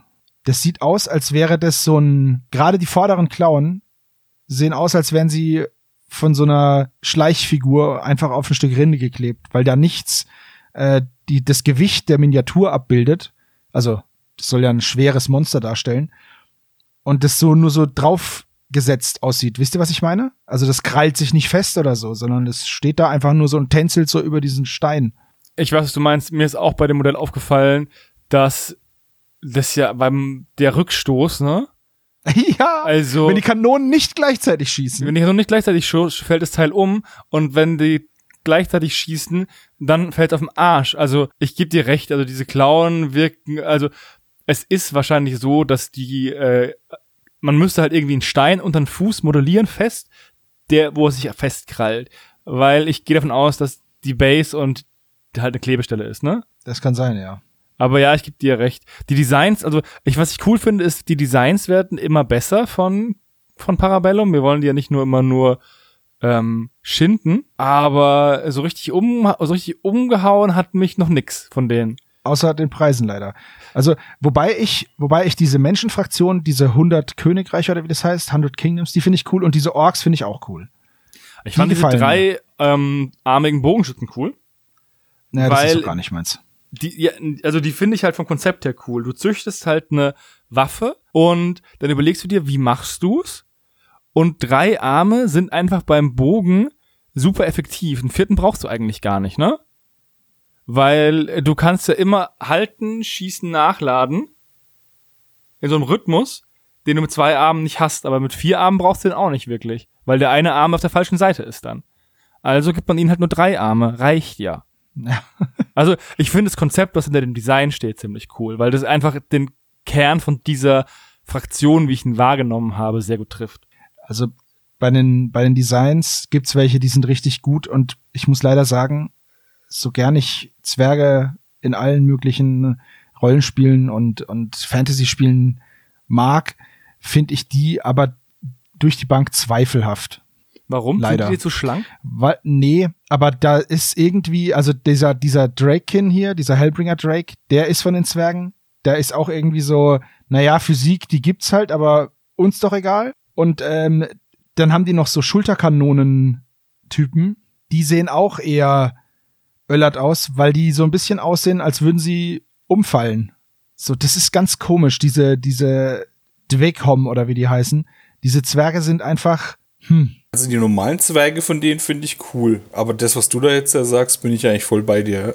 Ja, okay, gut, dann, das ist, das, das freut mich, weil die, ich, irgendwie, je mehr die an diesen Zwergen rumbasteln, desto komischer werden die, desto gruseliger werden die da gibt's so ein, da gibt's so ein Kanonierregiment irgendwie.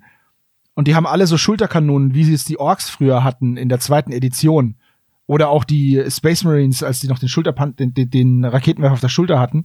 Ich poste euch die mal, dass ihr, dass wir wissen, von wir reden. Und die finde ich so im Trupp okay, aber wenn man sich die einzeln anschaut, da kann man sich nämlich auch Render-Videos angucken. Da drehen die sich einmal. Ähm, es, sieht einfach die wenig, also es sieht einfach nicht gut aus. Ich kann es gar nicht anders sagen. Das sieht komisch aus und also bei den Zwergen finde ich, haben sie ihren Stil noch nicht so gefunden. Also im Regiment sehen die ziemlich cool aus. Ja, aber einzeln halt nicht. Ja, aber das ist halt das, das ist beim Regiment bei auch der Cheerleader-Effekt. Das ist ne? bei Zwergen mhm. aber oft das Problem, dass die einzeln nicht so spektakulär aussehen, aber dann im Regiment schon. Naja, ich, also ich wünsche Conquest ja, dass sie sich halten.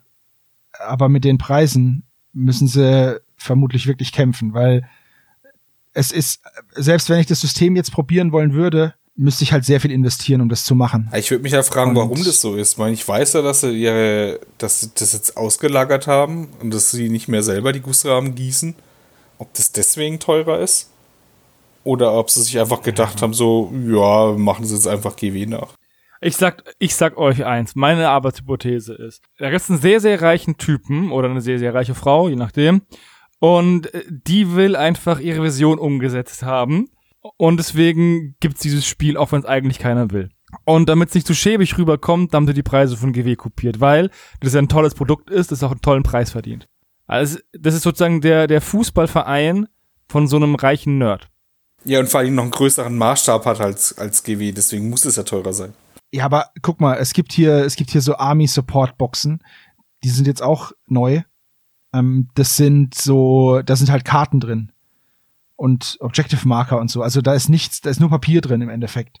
Und die kosten halt 27 Euro. Und die Karten von GW sind schon teuer und die kosten was? 18? Und dann ist halt so die Frage, hm, okay.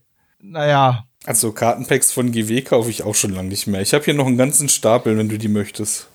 Kann man Leute mit tot werfen. GW könnte Karten verkaufen, Einheitenkarten, ohne Ende, wenn sie das machen würden würde ich sie kaufen. Aber diese Karten, die man bei GW kaufen kann, die sind einfach nur doof. Die bringen gar nichts. Also, keine Ahnung. Gut, okay, du kannst dir halt deine, deine Stratagems raussuchen, dass du nicht mal was übersiehst. Aber dann hast du natürlich auch Punkte, im Spiel, wo du dir denkst, so, hm, ich könnte jetzt voll das gute Stratagem gebrauchen, dann musst du sie doch wieder alle durchlesen. Naja, leider hat Parabellum da bei mir trifft es einfach nicht. Erst waren die Modelle nicht gut und jetzt sind die Preise nicht gut. Und über die Modelle kann ich nicht viel sagen. Ich habe noch keine gebaut. Aber ja. Wir hatten da ja mal ein Review auf unserer Seite über die Starterbox. Und Daniel war ja alles als alles andere als begeistert. Und ich vermute, dass das besser geworden deutlich ist. Deutlich besser. Also das kann man schon sagen. Es ist deutlich besser geworden. Ja, aber okay. das Problem ist halt trotzdem, dass das Kind in den Brunnen gefallen ist. Das war wie damals mit Failcast. Ja. Es war einmal den, den Ruf von Failcast weg und jetzt müssen die halt einfach, haben die ewig gebraucht, um sich von diesem Fiasko zu erholen. Oder Brothers Games. Und, ja. Ja, die sich umbenannt haben, äh, umbenannt haben, weil sie, weil sie sich umbenennen mussten, weil keiner mehr was mit denen zu tun haben wollte. Ja, genau, und also, die gießen jetzt äh, übrigens die Conquester. Ja, das ist, äh, das ist ja jetzt äh, Archon. Ja, genau. Studios. genau. Und die haben das jetzt, so wie, wie wir das gehört haben, haben die das übernommen. Also für die halt das zu gießen. Na, immerhin. Also dann sollte es wenigstens von der Gussqualität passen. Ja, denke ich auch, weil das ganze Dungeons and Lasers Zeug von Ar Archon ist ja auch ganz gut. Naja gut, dann würde ich sagen, machen wir hier den Haken dran an unsere Preisdiskussion. Schade, dass es alles immer noch teurer werden muss, weil, naja, man sieht ja, dass es auch günstiger geht, aber gut. Dann ist es eben so, dann gibt's eben eine Range Rotation, dann gibt's eben ein teures Conquest und dann gibt's halt die 28. Preiserhöhung von Games Workshop. Naja, schade drum. Aber na gut. Und bei Freebooters Fate finde ich das voll nachvollziehbar und auch echt moderat und ähm, ja. Es wirkt halt ehrlich. Es wirkt halt nicht gierig. Ja, weil es das ja auch ist. Weil den ja, weil wir ja wissen, ähm, im letzten Podcast, äh, ich glaube, das war eine Flaschenpost, hat der Flo sogar die Preise genannt für Kilo Zinn und ähm, das kann man da nochmal nachhören. Da wurde das auch schon adressiert. Also, ja, transparenter geht's halt dann auch nicht. Okay, wollen wir uns einem schönen Thema zuwenden? Ja, klar. Wir haben ja noch ein, okay. zwei News. Da muss ich gucken, was wir noch für schöne Themen haben. Und zwar, mal gucken, was wir vielleicht, oh, hier. Ach, ist aber leider auch wieder teuer. Naja. es wird langsam schwierig, günstige Sachen zu finden anscheinend. Aber Cromlech hat Previews gezeigt von Dark Forest Terrain. Und das ist MDF-Gelände zum Teil und zum Teil ist es auch aus Kunststoff oder Resin, zumindest die Bäume. Und ich find's sehr, sehr, sehr, sehr stimmungsvoll. Leider ein bisschen hochpreisig, aber schon echt geil. Sogar die Bäume, die ein bisschen anders aussehen, als man sie so sonst auf dem Tabletop-Tisch sieht, kosten leider halt 76 Euro. Ist dann auch schon nicht mehr so cool. Aber ja, die habe ich mir rausgesucht, weil ich finde, dass die, die sehen, das ganze Terrain sieht halt irgendwie so gruselig magisch aus. Wisst ihr, was ich meine? Mhm. Ich weiß, das hat diesen äh, Berügelburg-Stil. Ja, genau, genau. Aber ich, das hat mir sehr gut gefallen. Ich, ist halt auch, wenn ich hier 9,99 Euro, wir reden heute echt viel über Preise und Geld, aber dieses Dark Forest Community Board, ne? Ja, ja. Drucken. Ja, ich weiß. Das ist alles, das ist alles Kram, da krieg ich, ich kann auf Kickstarter gehen und ich finde innerhalb von einer halben Stunde einen Kickstarter, der dich für 100 Dollar mit Dateien voll scheißt, die alle dieser Kram sind. Wir hatten diesen ähm, Kickstarter drin mit den Base-Gestaltungssachen letzte Woche, glaube ich, ne? Mhm. So, mega, aber viel weniger. Also, es, es lohnt sich halt echt, solche Sachen zu drucken, weil die Qualität finde ich jetzt auch nicht so überragend, als dass man das nicht mit einem durchschnittlichen Drucker drucken könnte. Ja, diese Mühle, die mir auch echt gut gefällt, die wird aber mit 60 Euro auch ihren Weg nicht zu mir finden.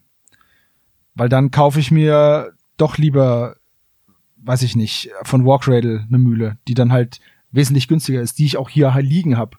Diese Gloomburg Old Mill, die ist zwar ein bisschen ruinöser, aber ja, kostet halt die Hälfte so. Ich habe halt auch nur ein endliches Portemonnaie. Ich wollte euch das nur mal zeigen, weil ich finde die Aufmachung von diesem von dieser Range und auch die Designs echt cool. Es gibt halt hier auch so Dark Forest Haystacks, also Heuhaufen, die wirklich ja, die cool aussehen, die aber halt cool. halt 25 die sind mega geil. Die sehen auf einer Platte bestimmt super aus, kosten aber halt auch 25 Euro für drei Stück. Ja, und gibt's da bestimmt auch wieder gedruckt günstiger, ne? Hundertprozentig, ja. Aber wie gesagt, du brauchst halt einen Drucker, aber wenn man sich das halt so anschaut, dann ist halt die Anschaffung von einem Drucker in einer Gruppe zum Beispiel halt einfach mittlerweile sehr, sehr lohnenswert. Was schade ist, weil es halt, ja, Cromlech macht halt geiles Zeug. Ja, das Problem ist, du hast das Zeug halt auch nicht im Laden stehen. Also ich wüsste fast kaum einen Shop in Deutschland, der die im, im Regal stehen hat.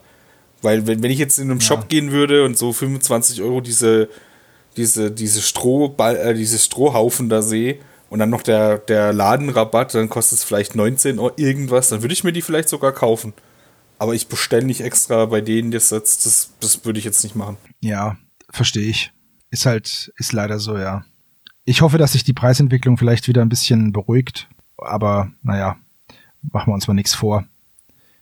Es ist halt auch cool so, du hast, du hast halt drei Bäume insgesamt, die kosten 25,99 und du kannst aber auch das Set kaufen, das kostet 75,99. Okay. Ersparnis ein Euro oder so. Das ist die Preiserhöhung von Freebooters Fate, hast du schon drin. Das heißt, wenn du da das zuschlägst, sparst du den Euro, den du in Freebooters geben kannst. Und wenn du dir die Bäume gar nicht kaufst, sparst du dir 75 Euro, die du in Freebooters stecken kannst. Ach, Quatsch, du, hast das Prinzip nicht Ja, verstanden. da würde ich mir eher die GW, äh, tatsächlich die GW-Bäume kaufen, falls es die noch gibt. Die ganz alten, Diese, meinst du? dieses Dreierpack, wo auf der Base waren. Da habe ich zwei Stück. Ja, die haben stimmt. irgendwas, das hat 20, 24 Euro gekostet oder sowas. Aber das waren halt Plastikbäume. Wobei ich einfach sagen muss, dass Bäume, also die GW-Bäume sind halt auch, gibt's halt, sind halt drei Bäume, ne? Du hast halt drei Bäume auf der Platte. Weil wenn du die halt nochmal kaufst, hast du dieselben drei Bäume woanders. Ja, du kannst Platte. aber das, äh, die, das Blattwerk und so klebst du extra ran. Die kannst du schon so gestalten, dass die nicht mehr ganz so gleich aussehen. Außerdem, apropos Blattwerk. Perfekte Überleitung. Ich versuch's nochmal mit was Schönem. So. Gamergrass hat lasergeschnittene Pflanzen veröffentlicht. Ähm, gibt's alles mögliche. Farne, Blumen, keine Ahnung, so, so kaktusartige Pflanzen aus gelasertem Papier, wenn ich das richtig sehe. So, rausgesucht hat es, glaube ich, der Thorsten. Ja, habe ich jetzt rausgesucht, äh, weil grundsätzlich so, sagen wir mal, gelaserte Papierpflanzen sind jetzt nicht neu. Das kriegen wir auch von, keine Ahnung, Citerdes noch oder sonstigen Herstellern. Äh, hier, wie heißt der andere? Na egal. Green Stuff? Nein, ich meinte der andere Modellbahnhersteller, äh, der mir gerade nicht eingefallen ist. Aber was ich hier halt interessant finde und was ich jetzt auch ähm, an den sonstigen Sachen interessant finde, die Gamers Quest so hat, sie haben halt hier auch, sagen wir mal, ein bisschen ungewöhnlichere Farben drin. Also sie haben hier so äh, blaue Pflanzen oder so eine so eine blau-grüne, was weiß ich, äh, Fliegenfalle-artige, keine Ahnung was. Und das ergänzt sich halt auch prima mit den Tufts, die sie haben, die dann halt auch mal blau oder lila oder sonst was sind, weil wer hat denn gesagt, dass auf jedem Planeten das Gras grün, braun oder irgendeine Variation davon sein muss? Und damit ergänzt sich das halt auch prima.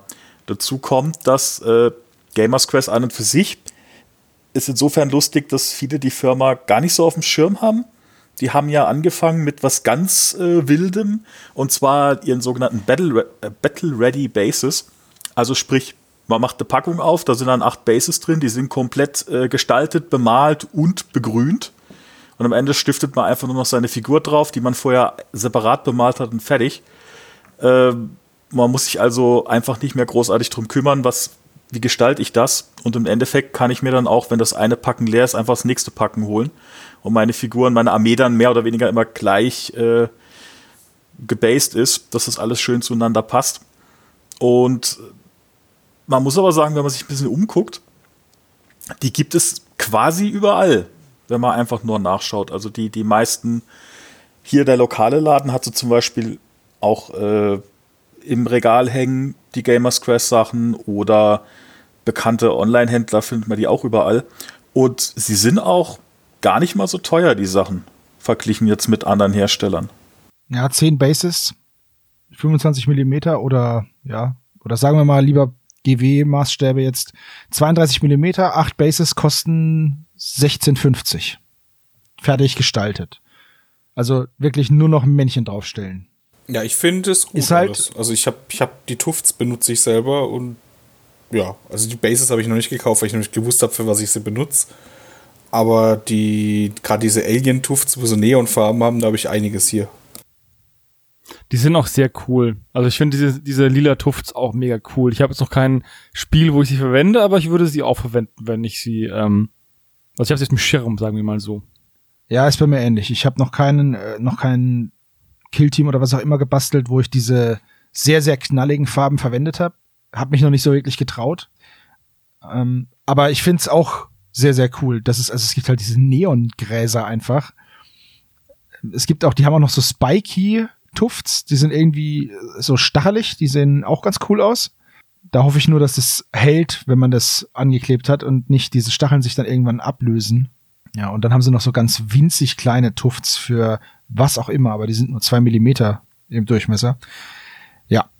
Also, Gamer Grass hat schon sehr cooles Zeug. Diese, diese Pflanzen jetzt, diese ausgelaserten, ich muss sagen, wenn man sie von weiter weg sieht, geht es für mich voll in Ordnung. Wenn man sie jetzt aber so nah sieht, dann sieht man eben doch auch, dass das Papier halt bedruckt ist und nicht durchgefärbt, weil man hat so einen leichten weißen Rand, ne? Um die Gräser rum. Ja, genau, das sieht man. Aber ich denke, wie, wie, du sagst, das ist jetzt halt die Nahaufnahme. Man sieht ja auch bei manchen das Muster ja. auf der Nahaufnahme drauf. Ich denke, wenn man weiter weg ist, also deswegen ist es gut, dass es die auch im Laden gibt. Dann kann man es angucken, wie, wie es denn aussieht, wenn es ein bisschen weiter weg ist. Ich selber habe mit sowas noch nicht gearbeitet, aber. Nahaufnahmen sind, glaube ich, immer schlecht. Also, also zu nah halt, ja. Zu nah, ja. Das kenne ich aber meinen Modellen ja auch. Also ich darf meine Modelle nicht zu nah fotografieren, weil ansonsten sieht es kacke aus. Da bin ich ganz ehrlich. Ich denke mir voll oft, ah, voll schön, und dann mach ich ein Foto und dachte mir, oh Gott, wie unfotogen das ja. ist. Ja, aber so eine Kamera ist auch echt unverzeihlich und die Fotos sehen noch mal immer anders aus als was das, was man mit dem Auge sieht. Ne? Also ja, gut okay. Ob ich Gamergrass jemals benutzen werde, weiß ich nicht. Diese halten die denn gut? diese Papierpflanzen? Das kann ich dir noch nicht sagen, weil noch habe ich sie mir nicht gekauft. Das steht jetzt noch auf meiner Agenda. Tatsächlich, äh, wenn wir so Anfang nächste Woche, werde ich mal bei dem Laden vorbeischauen, weil ich noch was abholen möchte. Äh, wurde auch schon erwähnt hier, glaube ich, die Omens Box. Und ich denke mal, dabei werde ich mal, mal so ein, zwei von den Packen mitnehmen. Bis jetzt habe ich, äh, jetzt ist mir wieder eingefallen, Busch heißt dieser andere Modellbahnhersteller. Da habe ich so Fahne oder kleine ähm, kleine Pilze. Die sind allerdings natürlich auch nicht komplett durchgefärbt. Also das ist halt einfarbiges Plastik und im Endeffekt äh, müssen die halt auch Ende, am Schluss wieder Ende vom Tag äh, grundiert und bemalt werden. Das ist halt was, was hier komplett wegfallen würde, zumal es ja nicht einfarbig ist, sondern auch noch Strukturen aufgedruckt sind. Von daher, also ich werde es auf jeden Fall mal ausprobieren und äh, vielleicht kann ich ja dann auch irgendwann davon berichten. Ich bin gespannt, weil das ist auch eine der wenigen Sachen, die ich kritisch sehe, dass sich das Papier mit Klebstoff vollsaugt und dann irgendwie so grisselig wird oder so. Also hier muss man sagen, ich habe hier gerade nochmal gelesen, Gamergrass Laser Plant Series is super tough, waterproof and designed to give much easier and more rewarding user experience. So, da ist jetzt die Frage. Also super tough, weiß ich nicht, was das bedeutet, und, aber waterproof ist ja, also die sind wasserdicht. Ja, wasserdicht wassergeschützt, wasserabweisend, keine Ahnung. Also, ich denke, super tough ja. heißt, dass das wahrscheinlich äh, Plastikkarton oder so irgendwas ist. Oder, oder, oder halt stärkeres Papier. Man kann sie wohl, man, man kann sie wohl biegen. Also, das geht. Mit einer Pinzette kann man sie biegen, weil sie sind ja sehr flach. Also, klar, ist ja ein Papierbogen. Aber wenn man sie dann umknickt, dann bleiben die auch so. Ja, äh, ich ich würde es ich auch, auch testen. Die Tufts habe ich schon verwendet. Äh, die sind genauso gut wie von Army, äh, Army Painter oder sonst irgendwelche anderen Firmen. Ähm, die Neonfarben habe ich teilweise auch schon für Killteam benutzt. Ähm, also ich bin bis jetzt von den von deren Sachen eigentlich recht gut überzeugt. Vielleicht hat ja einer von unseren äh, Hörern schon mal mit den Sachen gearbeitet und kann seine Erfahrungen in die Kommentare schreiben. Das wäre cool. Lasst uns das gerne mal wissen, wenn ihr da irgendwas mit den Sachen Würde schon mal gemacht habt. Würde mich auch interessieren, inwieweit ihr da Erfahrung habt. Was haben wir noch?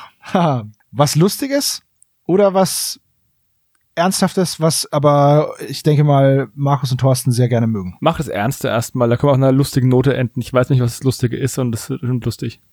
Okay. Muskets and Tomahawks, Chakos and Bayonet. Es gibt was Neues. Markus, erleuchte mich, weil ich habe ja da immer wenig, wenig Überblick über dieses historische Spiel. Äh, ja, genau. Also, das ist einfach die News, ähm, dass, dass das aktuelle, äh, das neueste, die neueste Erweiterung auf Deutsch rauskommt. Äh, Jacos und Bayonets, das ist quasi alles, was napoleonisch angeht. Das ist hier alles drin, das kannst du dann quasi, du kannst ganzen, den ganzen Konflikt mit den Koalitionskriegen kannst du dann da drin spielen. Und ähm, als Zusatz zu diesem, äh, zu dieser deutschen Übersetzung gibt es halt äh, einen äh, Schützenoffizier von den Schüt britischen Schützenregimentern und viele, die Sharp Sharpshooters angeguckt haben oder Scharfschützen, ähm, die werden den wiedererkennen, weil es soll halt Richard Sharp darstellen. Den Spoiler und Lex. Sean Bean. Ja, genau. Den habe ich sogar auch erkannt, obwohl ich die Serie ähm, nicht kenne, habe ich sofort gesagt, ah, das ist der Sharp. Den gibt's gratis dazu, ja, solange der Vorrat reicht. Ja, genau. Und da ich ja äh, von einer anderen Firma, von Wargames Atlantic, äh, demnächst auf dem äh, Brückenkopf auch die äh, Rifleman vorstellen werde, ähm, pa passt es eigentlich ganz gut, dass das jetzt auf Deutsch, also auf Englisch gab es das jetzt schon die ganze, schon, glaube ich, seit letztes Jahr. Und dieses Jahr kommt es halt auf Deutsch, dann kann ich auch gucken, wie ich die zusammenbaue, alles. Weil napoleonisch ist schon so ein Thema, da bin ich schon voll drin. Und diese, aber, aber diese Riesenarmeen, die, ja, das, da findest du hier halt fast niemand. Also ich habe zwar eine große französische Armee, aber da, das kannst du knicken. Äh, Noch vor einem Jahr habe ich ja immer gesagt, ach, Napoleonik. Aber jetzt habe ich hier so dieses, das dritte Bild in dieser News ist das die österreichische Armee. Die sehen voll cool aus.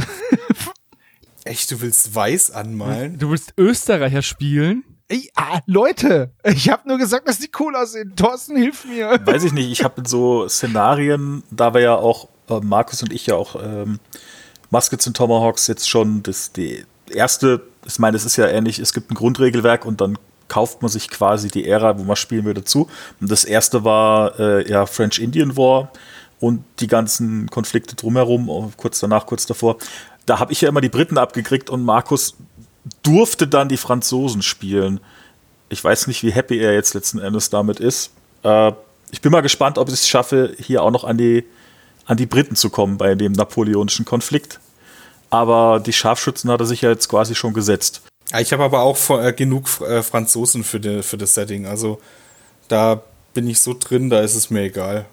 Ich werde auf keinen Fall Franzosen spielen. Es ist ja wohl besser, Österreicher zu spielen als Franzosen. Ich bitte dich, Johannes.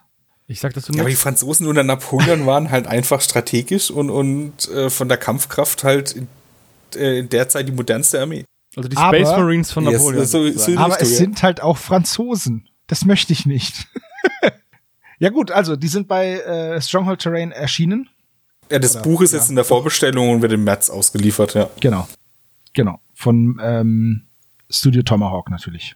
Aber um vielleicht noch mal kurz äh, von hier aus einen kleinen Rückgriff zu machen auf Themen, die wir vorhin schon hatten, als wir die äh, Armeen zusammengestellt haben, Markus und ich, für, für die French Indian War, wir haben ja tatsächlich, oder beziehungsweise das war äh, der Unabhängigkeitskrieg, das ist schon ein zweiter, wir haben tatsächlich nur so eine Armeebox, also so eine, so eine Regimentsbox geholt, wo dann 30 Figürchen drin waren ähm, von der jeweiligen Fraktion und da da bereits Sachen wie äh, leichte Infanterie, also Speer als Einzelmodelle drin sind, kommst du damit mit so einer einzigen Box schon sehr, sehr weit bei Muskets und Tomahawks und kannst auch mit Plastikmodellen äh, arbeiten, ein bisschen umbauen.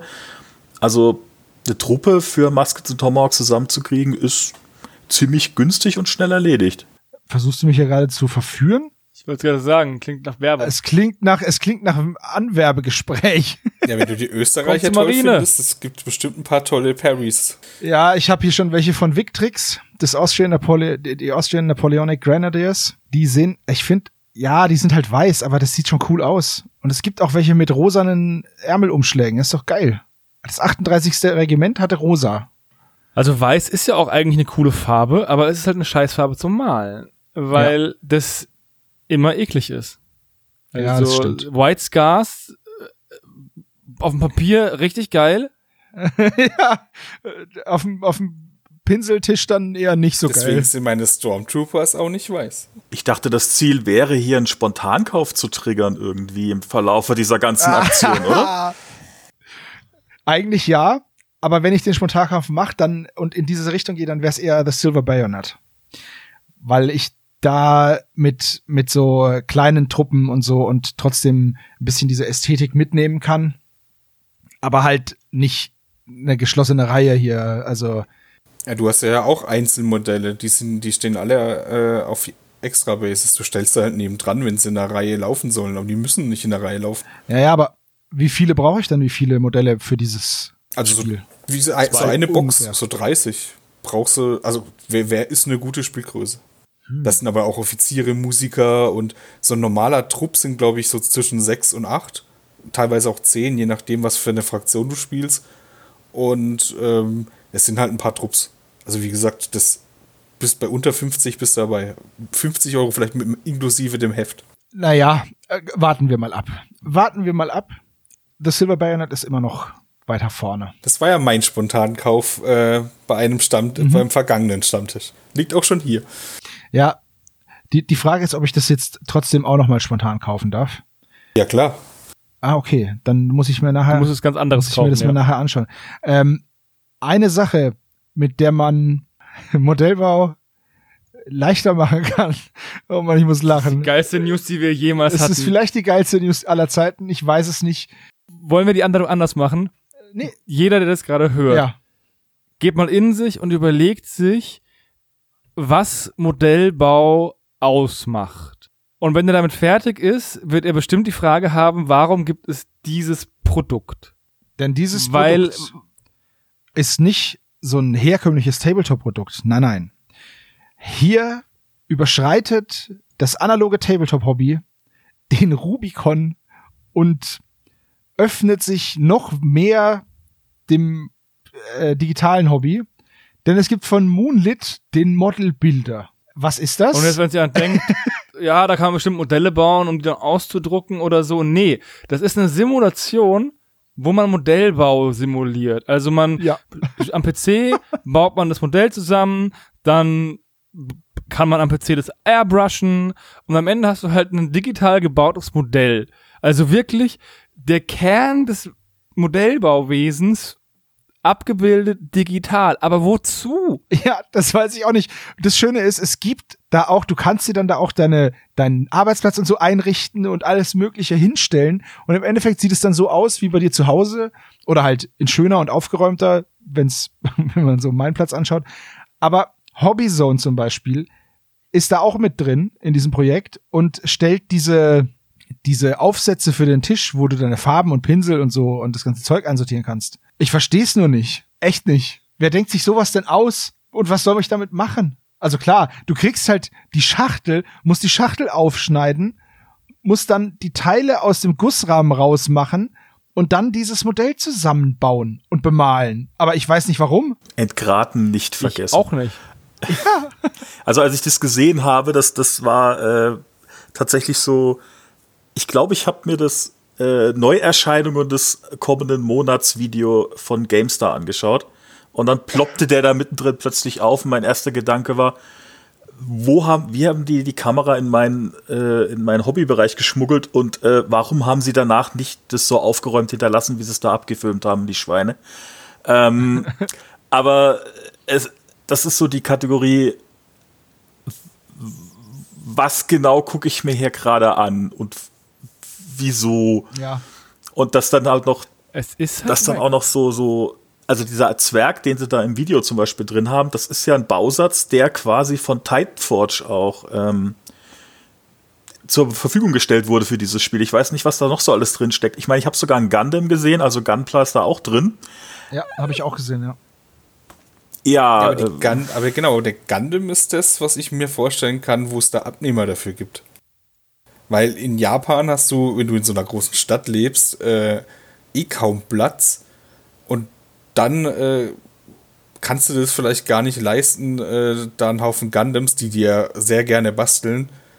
Ähm, vielleicht hast du keinen Platz dafür und würdest da aber trotzdem da mit deinen Kuppels, die da mit dir reden, so, ja, ich habe mir den Gundam gekauft und zusammengebaut und so. Vielleicht wolltest du die, willst du dann die Experience mitnehmen und da mitreden zu können und dann kaufst du dir das Programm, weil für was anderes hast du keinen Platz. Das ist schon sehr speziell. Ich wollte gerade sagen, das ist, wow. Außerdem kannst du ja einen Gundam kaufen und dann wieder verkaufen, wenn du ihn gebaut hast oder so. Weiß ja nicht. Ja, das wirkt so ein bisschen wie jemand, der sein Liebeskissen heiratet, was, du hast. Also, ich, also, das ist irgendwie, das ist halt irgendwie komplett am, am, also, der, der Mensch steht ja auf Simulationen, ob das jetzt ein Farmsimulator ist oder sonst irgendwas, aber das ist einfach ein Bastelsimulator. Und klar wird es Leute geben, die das cool finden. Und es wird wahrscheinlich auch YouTuber geben, die da Let's Plays drüber machen, ähm, wie sie digital ein Flugzeug bauen. Und die werden wahrscheinlich auch Millionen von Klicks haben, aber trotzdem ist dieses einfach seltsam. Ja, seltsam ist es schon. Aber wenn äh, das irgendwelche Influencer zeigen und Leute sich das dann auch angucken, weil sie es irgendwie schräg witzig finden und dann denken so, hey, ich hätte jetzt mal Bock, wieder richtig Modell zu bauen und sich dann dadurch wieder ins Modellbau äh, einkaufen, wäre das ja für das Modellbau, äh, für das Hobby Modellbau ganz cool. Aber ja, ich glaube halt auch nicht, dass das so krasse Abnehmer findet. Die Sache ist halt die, es werden auch Dinge gekauft, weil sie so verrückt sind. Also das, wie oft gibt's, wie oft stand ihr schon vor der Entscheidung, kaufe ich jetzt zum Beispiel das Produkt einfach nur, weil es dumm ist, weil es witzig ist? Ja, schon, aber ach, ich weiß auch nicht. Im Endeffekt ist es ja nur so ein Puzzlespiel, weil du klickst es da auch einfach nur so dran. Das, das rutscht dann auch in die passende Form. So. Ich möchte einmal einfach so, dass du in dem Spiel auch die Möglichkeit hast, deine Finger aneinander zu kleben aus Versehen, wenn du den Klebstoff Die Maus klebt dann so an irgendwas fest. Ja, fände ich, fänd ich gut. Erst dann ist nämlich die richtige Bastelerfahrung wirklich in digital übertragen. Genau, und wenn du dann das Spiel ausmachst, sind deine Finger sauber. Das ist ein Vorteil. Aber das will doch keiner. Welcher Hobbyist will das denn? Willst du das? Ja, ich meine, ruhig ein bisschen kleben. Ja, aber ich meine, was ich so tagelang so Sekundenkleber vom Finger da runter zu krubbeln, das, äh, das ist eine Erfahrung, die muss ich nicht äh, dauernd haben. Man kriegt übrigens auch Sterne, wenn man dann was besonders gut gebaut hat. Belohnungsmodell auch noch dabei. Also, ne?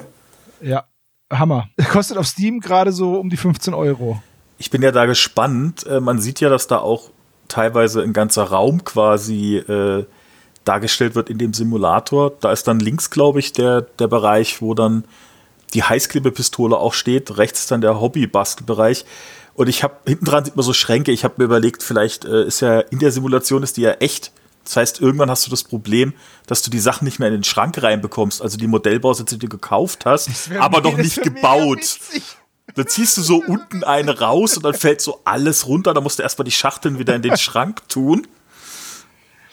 Wie der Tableflip beim. Äh ja, genau, das wäre so lustig und dann hast du nicht aufgeräumt, dann musst du erst in mühevoller Kleinarbeit deinen virtuellen Arbeitsplatz aufräumen und dann voll am Fluchen. Oder gibt es auch die Möglichkeit, ein Add-on zu machen, wo du eine Partnerin oder einen Partner hast, die dann reinkommen und sich beschweren, dass du A, zu viel Geld ausgibst und B, ständig an deinen Püppchen arbeitest? Das wäre auch mega lustig. Und du musst die dann so wegklicken. Mit so einem, mit so einem Minigame. Ploppt dann immer so auf oder eher so, hör auf da zu basteln, klick. Kommt bestimmt als DLC. Nerviger Freund. Oh, voll geil. Dann möchte ich aber auch Hätte die Möglichkeit ja. bekommen, dass ich dann, während ich bastel, was trinke, um dann irgendwann mir selber auch in meinen virtuellen Finger zu schneiden. So ein bisschen Blurred Vision. Wenn ich dann angedüdelt bin so wie bei, Vision, genau. So wie bei, wenn du Bier trinkst bei Seven Days to Die. Genau, das fände ich gut. Ja, ja, aber die Rezessionen sind doch positiver, als ich erwartet habe auf Steam. naja. Da stellt sich halt wieder die Frage, wie ernst sind diese Rezensionen? Weil, wenn du halt einfach an so ein Projekt rangehst mit einer krassen Ironie, dann bekommst du halt auch einfach krass Ironie ähm, Antworten, ne? also oder Bewertungen. Also ja, eben. Keine Ahnung, was man damit machen soll. Aber ich sehe es kommen, dass äh, das bestimmt irgendjemand oder auch sogar wir, keine Ahnung, anspielen oder so. Magabotato goes digital, analog, digital oder ja. was, irgendwas. Und dann kommt, aber das ist echt verrückt. Das, also, das, jetzt habe ich echt alles gesehen. Ich finde ja die Verknüpfung von unserem Tabletop-Hobby, das ja sehr analog ist und sehr kreativ und erschaffend, mit dem Digitalen zum Teil finde ich's nervig und dann gibt's aber Dinge, die finde ich wirklich gut. Also Listenbau zum Beispiel ausgelagert auf sowas wie ähm, Battlescribe oder jetzt Roosterizer, wenn es dann mal soweit ist. Das finde ich super. Oder auch Verwaltung, ne? Wenn man seine Miniaturen verwaltet, um zu gucken, was man denn schon alles hat und welche Boxen und was es so gibt. Das finde ich auch super. Würde ich das Ding jetzt nicht benutzen, um zu basteln? Nee, eher nicht. Weil das Schöne beim Basteln ist ja, dass du am Ende was hast. Und das hast du hier nicht. Ja, die, die, aber da musst du rangehen an die, auch an die Prämisse, dass du was am Ende haben möchtest. Ne? Wenn es dir nur darum geht, ein bisschen Zeit totzuschlagen, ist es natürlich viel einfacher und viel angenehmer. Ja. Also, Das ist halt auch eine andere Herangehensweise, aber da stellt ja die Frage, für wen ist es halt? Wer kauft das? Wir werden es bestimmt beobachten und vielleicht gibt's ja auch mal, spült uns ja auch mal, wie gesagt, ein DLC in die, in die Timeline oder so, was dann kommt. Wie ist denn gerade bei, bei, ähm, bei Steam die Bewertungen? Ähm, also es hat eine positive äh, Bewertung von 77 Prozent. Fanden es toll. Und es sind ein paar, es sind 500 noch was oder sowas. Also es sind schon, also es sind jetzt keine Tausende, aber es sind auf jeden Fall mehr als 50 oder so. Ich hätte jetzt nicht so viel erwartet, dass so viel schon eine Rezession dazu abgeben. Ähm, ich selber, wenn es im Sale irgendwo drin ist, es ist zwar jetzt rabattiert, aber wenn es mal richtig im Sale ist, so für 6, 7, ja, wenn es für 7, 8 Euro würde ich, mir das, würde ich mir das auch Spaß holen. Man kann, man kann übrigens, gibt es auch so Bundles, die man kaufen kann hier. Da gibt es auch das Tank Builder Bundle und da gibt es nämlich noch den Tank Mechanic Simulator dazu und den Tank Mechanic Simulator First Supply DLC. Man kann aber auch eine, man kann so aber auch witzig. eine Tankstelle, einen Tankstellen-Simulator dazu kaufen. Oder Hausflipper. Und einen Hausflipper-Simulator, also hier äh, renovieren. Also Hausflipper-Simulator und den Tankstellen-Simulator habe ich schon in Streams gesehen. Die sind ganz witzig. Ähm, Hausflipper geht es halt echt darum, du kaufst eine Bruchbude, renovierst die halt selber und äh, verkaufst sie dann wieder teuer. Das spielen einige, das kam wohl auch recht gut an. Ähm, ich selber habe es noch nie gespielt. Das mit dem Tankstellen-Simulator, das ist halt wirklich so, du betreibst eine Tankstelle. Also wem das Spaß macht. Ja, diese Simulatoren-Games, die sind ja noch mal so eine Geschichte für sich. Das ist so witzig, da arbeiten Leute die ganze Woche nur nach Hause zu gehen und in einem anderen Job zu arbeiten, aber halt als Stimulation. Ja, wem Spaß macht, ich, ich verurteile das nicht. Also ich verurteile es nicht, ich finde es nur, ich find's nur witzig. Ich würde es auch nicht verurteilen. Jeder kann ja machen mit, ähm, was er möchte. Aber ich finde es auch eine witzige Herangehensweise an das Gaming-Hobby. Ja. Weil es sind ja auch Gamer. Ja, das stimmt. War auf jeden Fall die verrückteste News, die wir seit langem im Stammtisch hatten, meiner Meinung nach. Ja, also zum Thema The Model Bilder. Ich hoffe, dass das noch lange halten bleibt und es da regelmäßig Updates und News dazu gibt, weil ich will schon sehen, wie es da weitergeht und the sky is the limit. Ich bin gespannt, was kommt. Jetzt haben wir noch zwei relativ kleine News, obwohl sie von größeren Firmen kommen. Und zwar haben wir einmal ein Elder Korsaren Killteam. Das, das habe nicht ich rausgesucht, aber ich finde es super, dass es rausgesucht wurde. Lasst uns da als erstes mal drüber sprechen und dann haben wir noch eine kleine News zum Abschluss. Wer von euch hat's rausgesucht? Ich glaube, das war ich. Ähm, ich rede einfach mal drüber, weil ich finde es cool. Ähm, das ist ja jetzt quasi von der nächsten Killteam-Erweiterung Nachtmund. Ähm, wurde das ja angeteasert, dass jetzt äh, zuerst war es ja nur ein Korsar, den man gesehen hat, und jetzt sind es halt, ist das ganze Team ähm, gezeigt worden. Ähm, da waren die Kommentare auch äh, gemischt.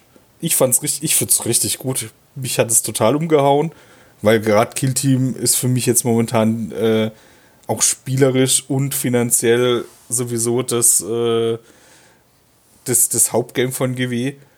Und da finde ich cool, dass, dass, dass sie da jetzt quasi Corsair neu auflegen, ähm, dass die Ranger neu kommen und alles, das, das äh, hat man ja auch schon gesehen und die kommen auch in mein normales Elder-Team.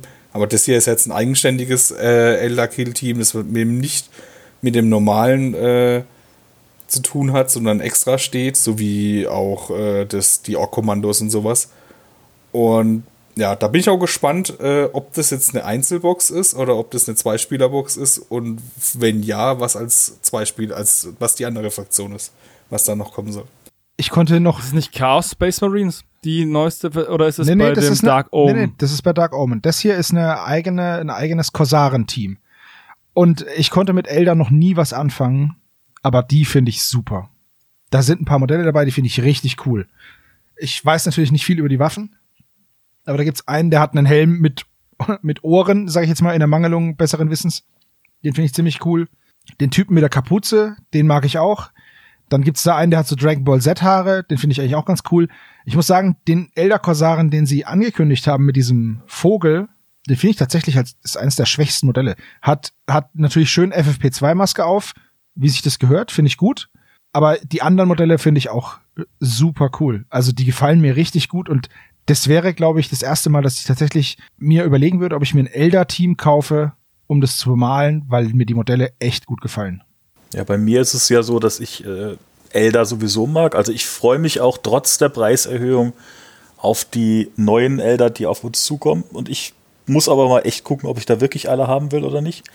Was mir hier jetzt besonders gut gefällt an den Korsaren ist, da ich ja auch Harlekine habe und mich auch mit Dark Elder auseinandergesetzt habe, ist einfach, dass ich hier auf die Figuren gucke und ich erkenne halt die Mischung. Also der Anführer, der eben zwar so ein Elder-typisches Rückenbanner trägt, aber die äh, Neuropistole, diese Kristalle, die er da in der Hand hält, ist zum Beispiel was, was die Harlekine benutzen.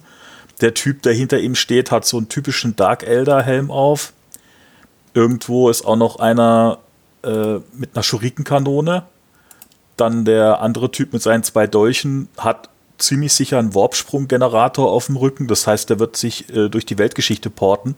Das sind halt so, ist halt so ein Stilmix, der aber zeigt, dass es insgesamt im Gesamtbild dann wieder funktioniert. Also dieser gemeinsame Ursprung, der ist da, weil es passt ja offensichtlich alles ziemlich gut zusammen. Ich mochte die Elder Kosan schon immer. Ich finde die einfach fancy. Ich mag Elder Piraten als Konzept sehr gerne.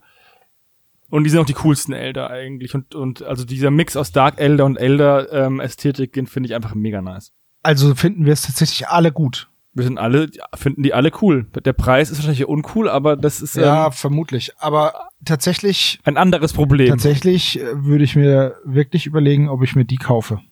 Ich finde die, ich finde die durch die Bank weg echt schöne Modelle. Aber tatsächlich am uncoolsten den ersten, den sie gezeigt haben. Ja, ich finde den auch cool. Ich finde den trotzdem Ja, der cool. ist, der ist auch schön, aber das ist, wenn ich mir einen, wenn ich einen rausschmeißen müsste dem Team, wär's der. Ja, vielleicht hat er auch noch eine andere Kopfoption. Das ist ja meistens so, dass die mittlerweile mehrere Optionen haben. Hier der eine Typ ist auch cool mit diesen, mit diesen Ketten. Der hat die ganze Zeit nur so Amulette und äh, hat einen ganzen Arm voll. Ein bisschen wie so ein Verkäufer am Strand.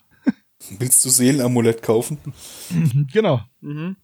Hannes hat von so jemandem mal eine Sonnenbrille gekauft in Rom vorm Vatikan. Ja, die habe ich aber immer noch äh, vor dem Kolosseum und äh, das war auch ein Elder Kossar, der gestrandet ist und hat mir seine supergeile Sonnenbrille verkauft für ein Eis.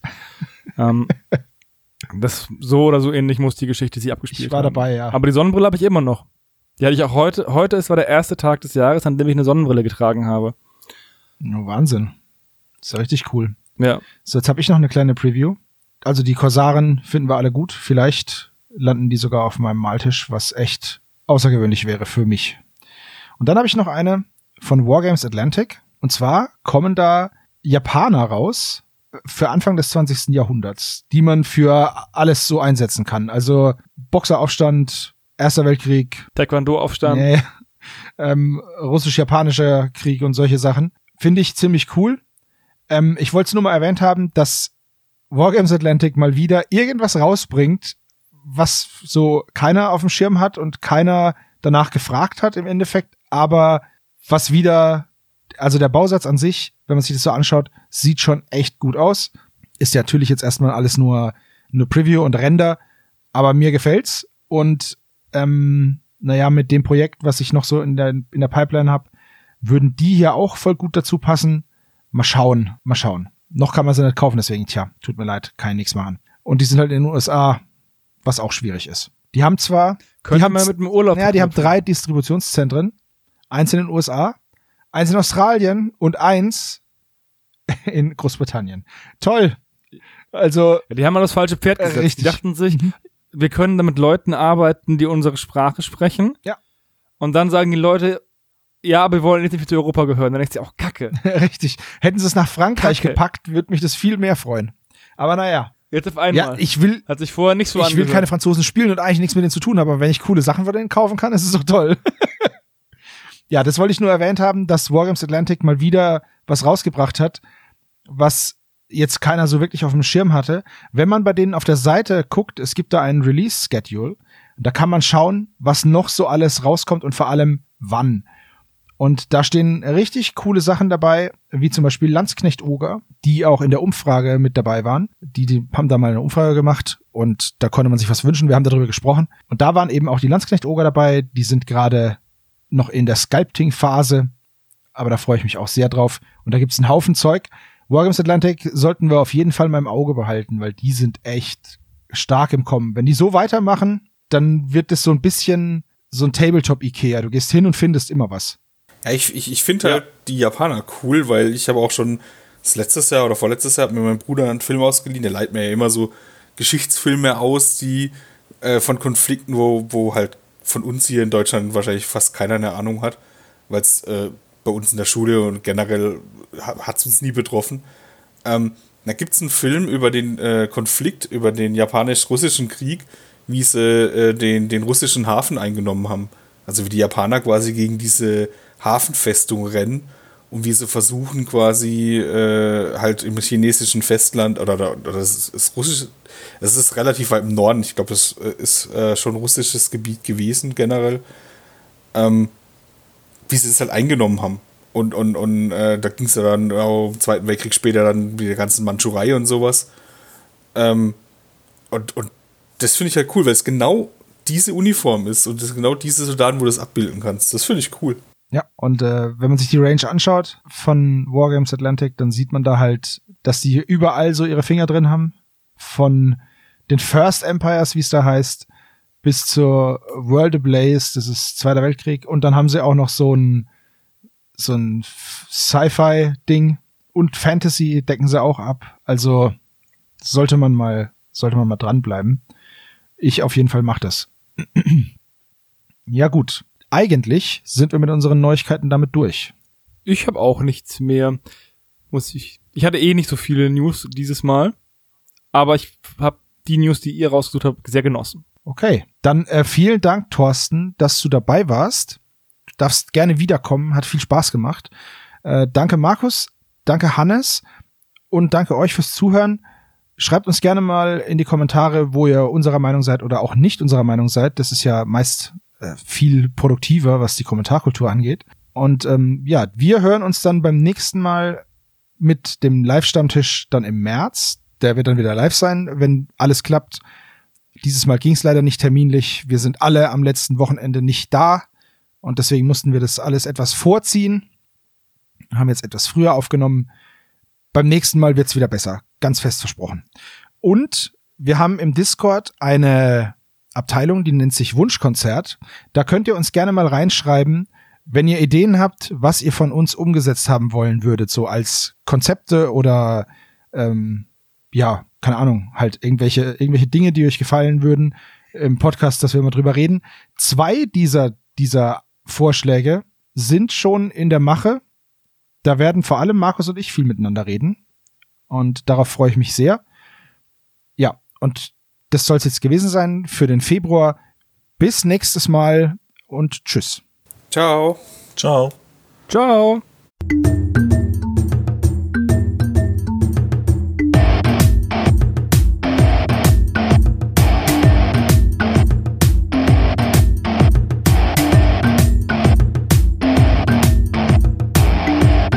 Magabotato, ein unabhängiges und kostenloses Projekt von Fans für Fans unseres gemeinsamen Hobbys.